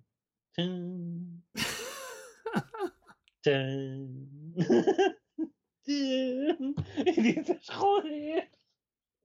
Hostia, es una turra en la música del juego. eh, yo había momentos que la, no lo quitaba, Bajabas el sonido. pero bajaba el volumen, bajaba el volumen para oírlo menos, sí. Qué bueno, me parece súper interesante lo que me has contado del juego. Me están entrando unas ganas. Vamos, lo tenía ya pendiente para pillarlo cuando, cuando fuese y fuese despejando huecos. Pero bueno, tiene pintaca, pintaca. ¿Es muy largo? Yo creo que no, yo creo que eso, ¿eh? Las 10 horitas, una cosa así, ¿eh? Súper bien. Sí. Sí, sí, sí. Y Recomendado, ¿no? Con sabiendo sí, lo que se sí, va. Sí, exacto, exacto. Es un juego que. que es eso, sí que podría haber dado más, ¿eh? Sí que podría haber dado más. Y lo ves, ¿eh? Cuando juegas, o sea. Que, que hay cosas, tío, que dices, joder, si está ahí. Pero, pero es eso, creo que entiendo por qué no va más allá, o seguramente, pero creo que lo que tiene funciona lo suficientemente bien. Ya te digo, yo lo acabé y acabé el herbario. Seguí yendo al mapa, seguí yendo a ver el libro, la hojita esta, porque tú hay ah, unas que tienes descripciones en, en el libro, pero aún no tienes la planta, o tienes la planta, pero aún no tienes la hoja del herbario. Lo vas consiguiendo con, durante el juego, ¿no? Haciendo cosas. Entonces, hasta llegar al punto de relacionarlo y poderle poner la etiqueta, yo lo acabé porque me estaba gustando, o sea, me estaba enganchando esa dinámica que es tan sencilla y que repites constantemente, pero que está bien eh, y funciona. Y funciona. O sea que me quedo con 100%, me quedo con lo positivo. Muy guay. Muy bien. A ver si puedo jugarlo pronto. Que no tarde eh, demasiado. Bueno, como tantos, ¿no? Que todos lo hemos comentado mil veces, que tenemos nuestra lista de pendientes, todo el mundo súper amplia. Yo ahora estoy, no sé si coger el Card Shark. Ya lo me- tenías, ¿no? Comprado, sí. Ahora que me funcionan los, los mandos que los mandé a... Ah, es verdad que los mandaste a reparar. Porque no, no podía jugar a Card Shark, ¿sabes? Me empezaban las cartas a moverse y tal. y yo, ¡no, quieta! La verdad O sea, es que lo del drift de los Joy-Con ojo, es muy desesperante. claro, y el botón, los botones R y L no me iban, ¿eh? Ojo, pero tus mandos no funcionaban nada. No, no, no, estaba súper cascado, no me iban esos botones. Entonces, bueno, muy mal. Entonces, ahora que lo puedo jugar, no sé si coger ese o el Days No Game. Estoy ahí, ahí, ahí. El Death No Game ya dije que yo creo que te va a encantar. Yo creo que te gustará muchísimo. Y el Karsak tiene una pinta de juegazo impresionante. Yo terminaré mi disco Elysium, que estos juegos de 11 sobre 10. Sí, Que qué pasada de juego y lo que estoy disfrutando. Lo que pasa es lo que estábamos hablando antes de empezar a grabar. Que con el ritmo que llevo yo con. que es un juego ya. A ver, tampoco larguísimo, pero bueno. Es, es, de, largo. es de meterle horas. No es Yo- de 12 horas. No. Yo te lo digo, sigo sorprendiendo y mirando foros en internet, gente, no, es que no termina en 17 y decían que duraba más. Digo, ¿cómo te has pasado este juego en 17 horas? O sea, no, no, no lo veo posible. Que los ritmos después de cada uno. Y a ver si me juego el Signalis, que como acaba de salir la edición física y lo teníamos pendiente de hablar de él, que sí te has tomado unas muy buenas notas para que no se te olviden, en el próximo programa lo tocamos. Además, como no es un juego especialmente largo por lo que me decías, No, no, no, no. no. y, y- y le tengo muchas, muchas, muchas ganas también. Bien, Joan, pues bueno, este fíjate ha sido nuestro primer programa del año con juegos. O que nos paramos con juegos, porque tuvimos el de Ya media- mediados de marzo. ¿eh? Mediados de marzo. Bueno, a ver si mantenemos el ritmo de un por lo menos un programa al mes este año. Me gustaría intentarlo, si se, a ver si se puede. Yo creo que es. Sí, sí, juegos tenemos siempre pendientes. ¿eh? No Y que es un objetivo razonable, ¿no? Salvo que nos pase algo muy. Sí, sí. pues eso, alguna circunstancia que nos impida quedar o grabar, pues lo intentamos. Oye, Joan, ha sido un placer volver a grabar contigo. Eh, recuerdo a los oyentes que tenemos página web, que es nintendbit.com. Los programas del podcast se pueden descargar directamente a través de la página o que también los tenemos en las diferentes plataformas de gestión de podcast como iVoox, eh, Apple Podcast o, también Google Podcast y Spotify, por cierto, que también estamos. Eh, que para contactar con nosotros tenemos nuestro correo funcional que es contacto arroba y que estamos en Twitter como Nintendbit. Yo también estoy como Ghost de XC. Joan no está. En, en Twitter está desaparecido. Muy bien, Joan, oye, pues eso, quedamos para en cuanto se pueda. Mm, no sé si grabaremos antes de las vacaciones o mini vacaciones de Semana Santa o después, cuando se pueda. Sí. Tranquilamente. A ver qué va surgiendo. Lo que decíamos, ha sido unos, yo creo, semanas muy tranquilas, ¿no? Ya estamos, yo creo que todo el mundo en el ámbito nintendero está pensando en Zelda. Todo ya gira en torno a Zelda. sí, sí, yo creo que sí va a ver la barrera esta de la película y en cuanto pase la película Nintendo ya va a meterla directa. Claro, es lo normal y vamos. Y eso yo creo que va a ser lo que va a marcar y a partir de Zelda ya veremos qué pasa. Muy bien, Joan, oye, un abrazo fuerte y hasta el próximo programa. Venga, hasta luego.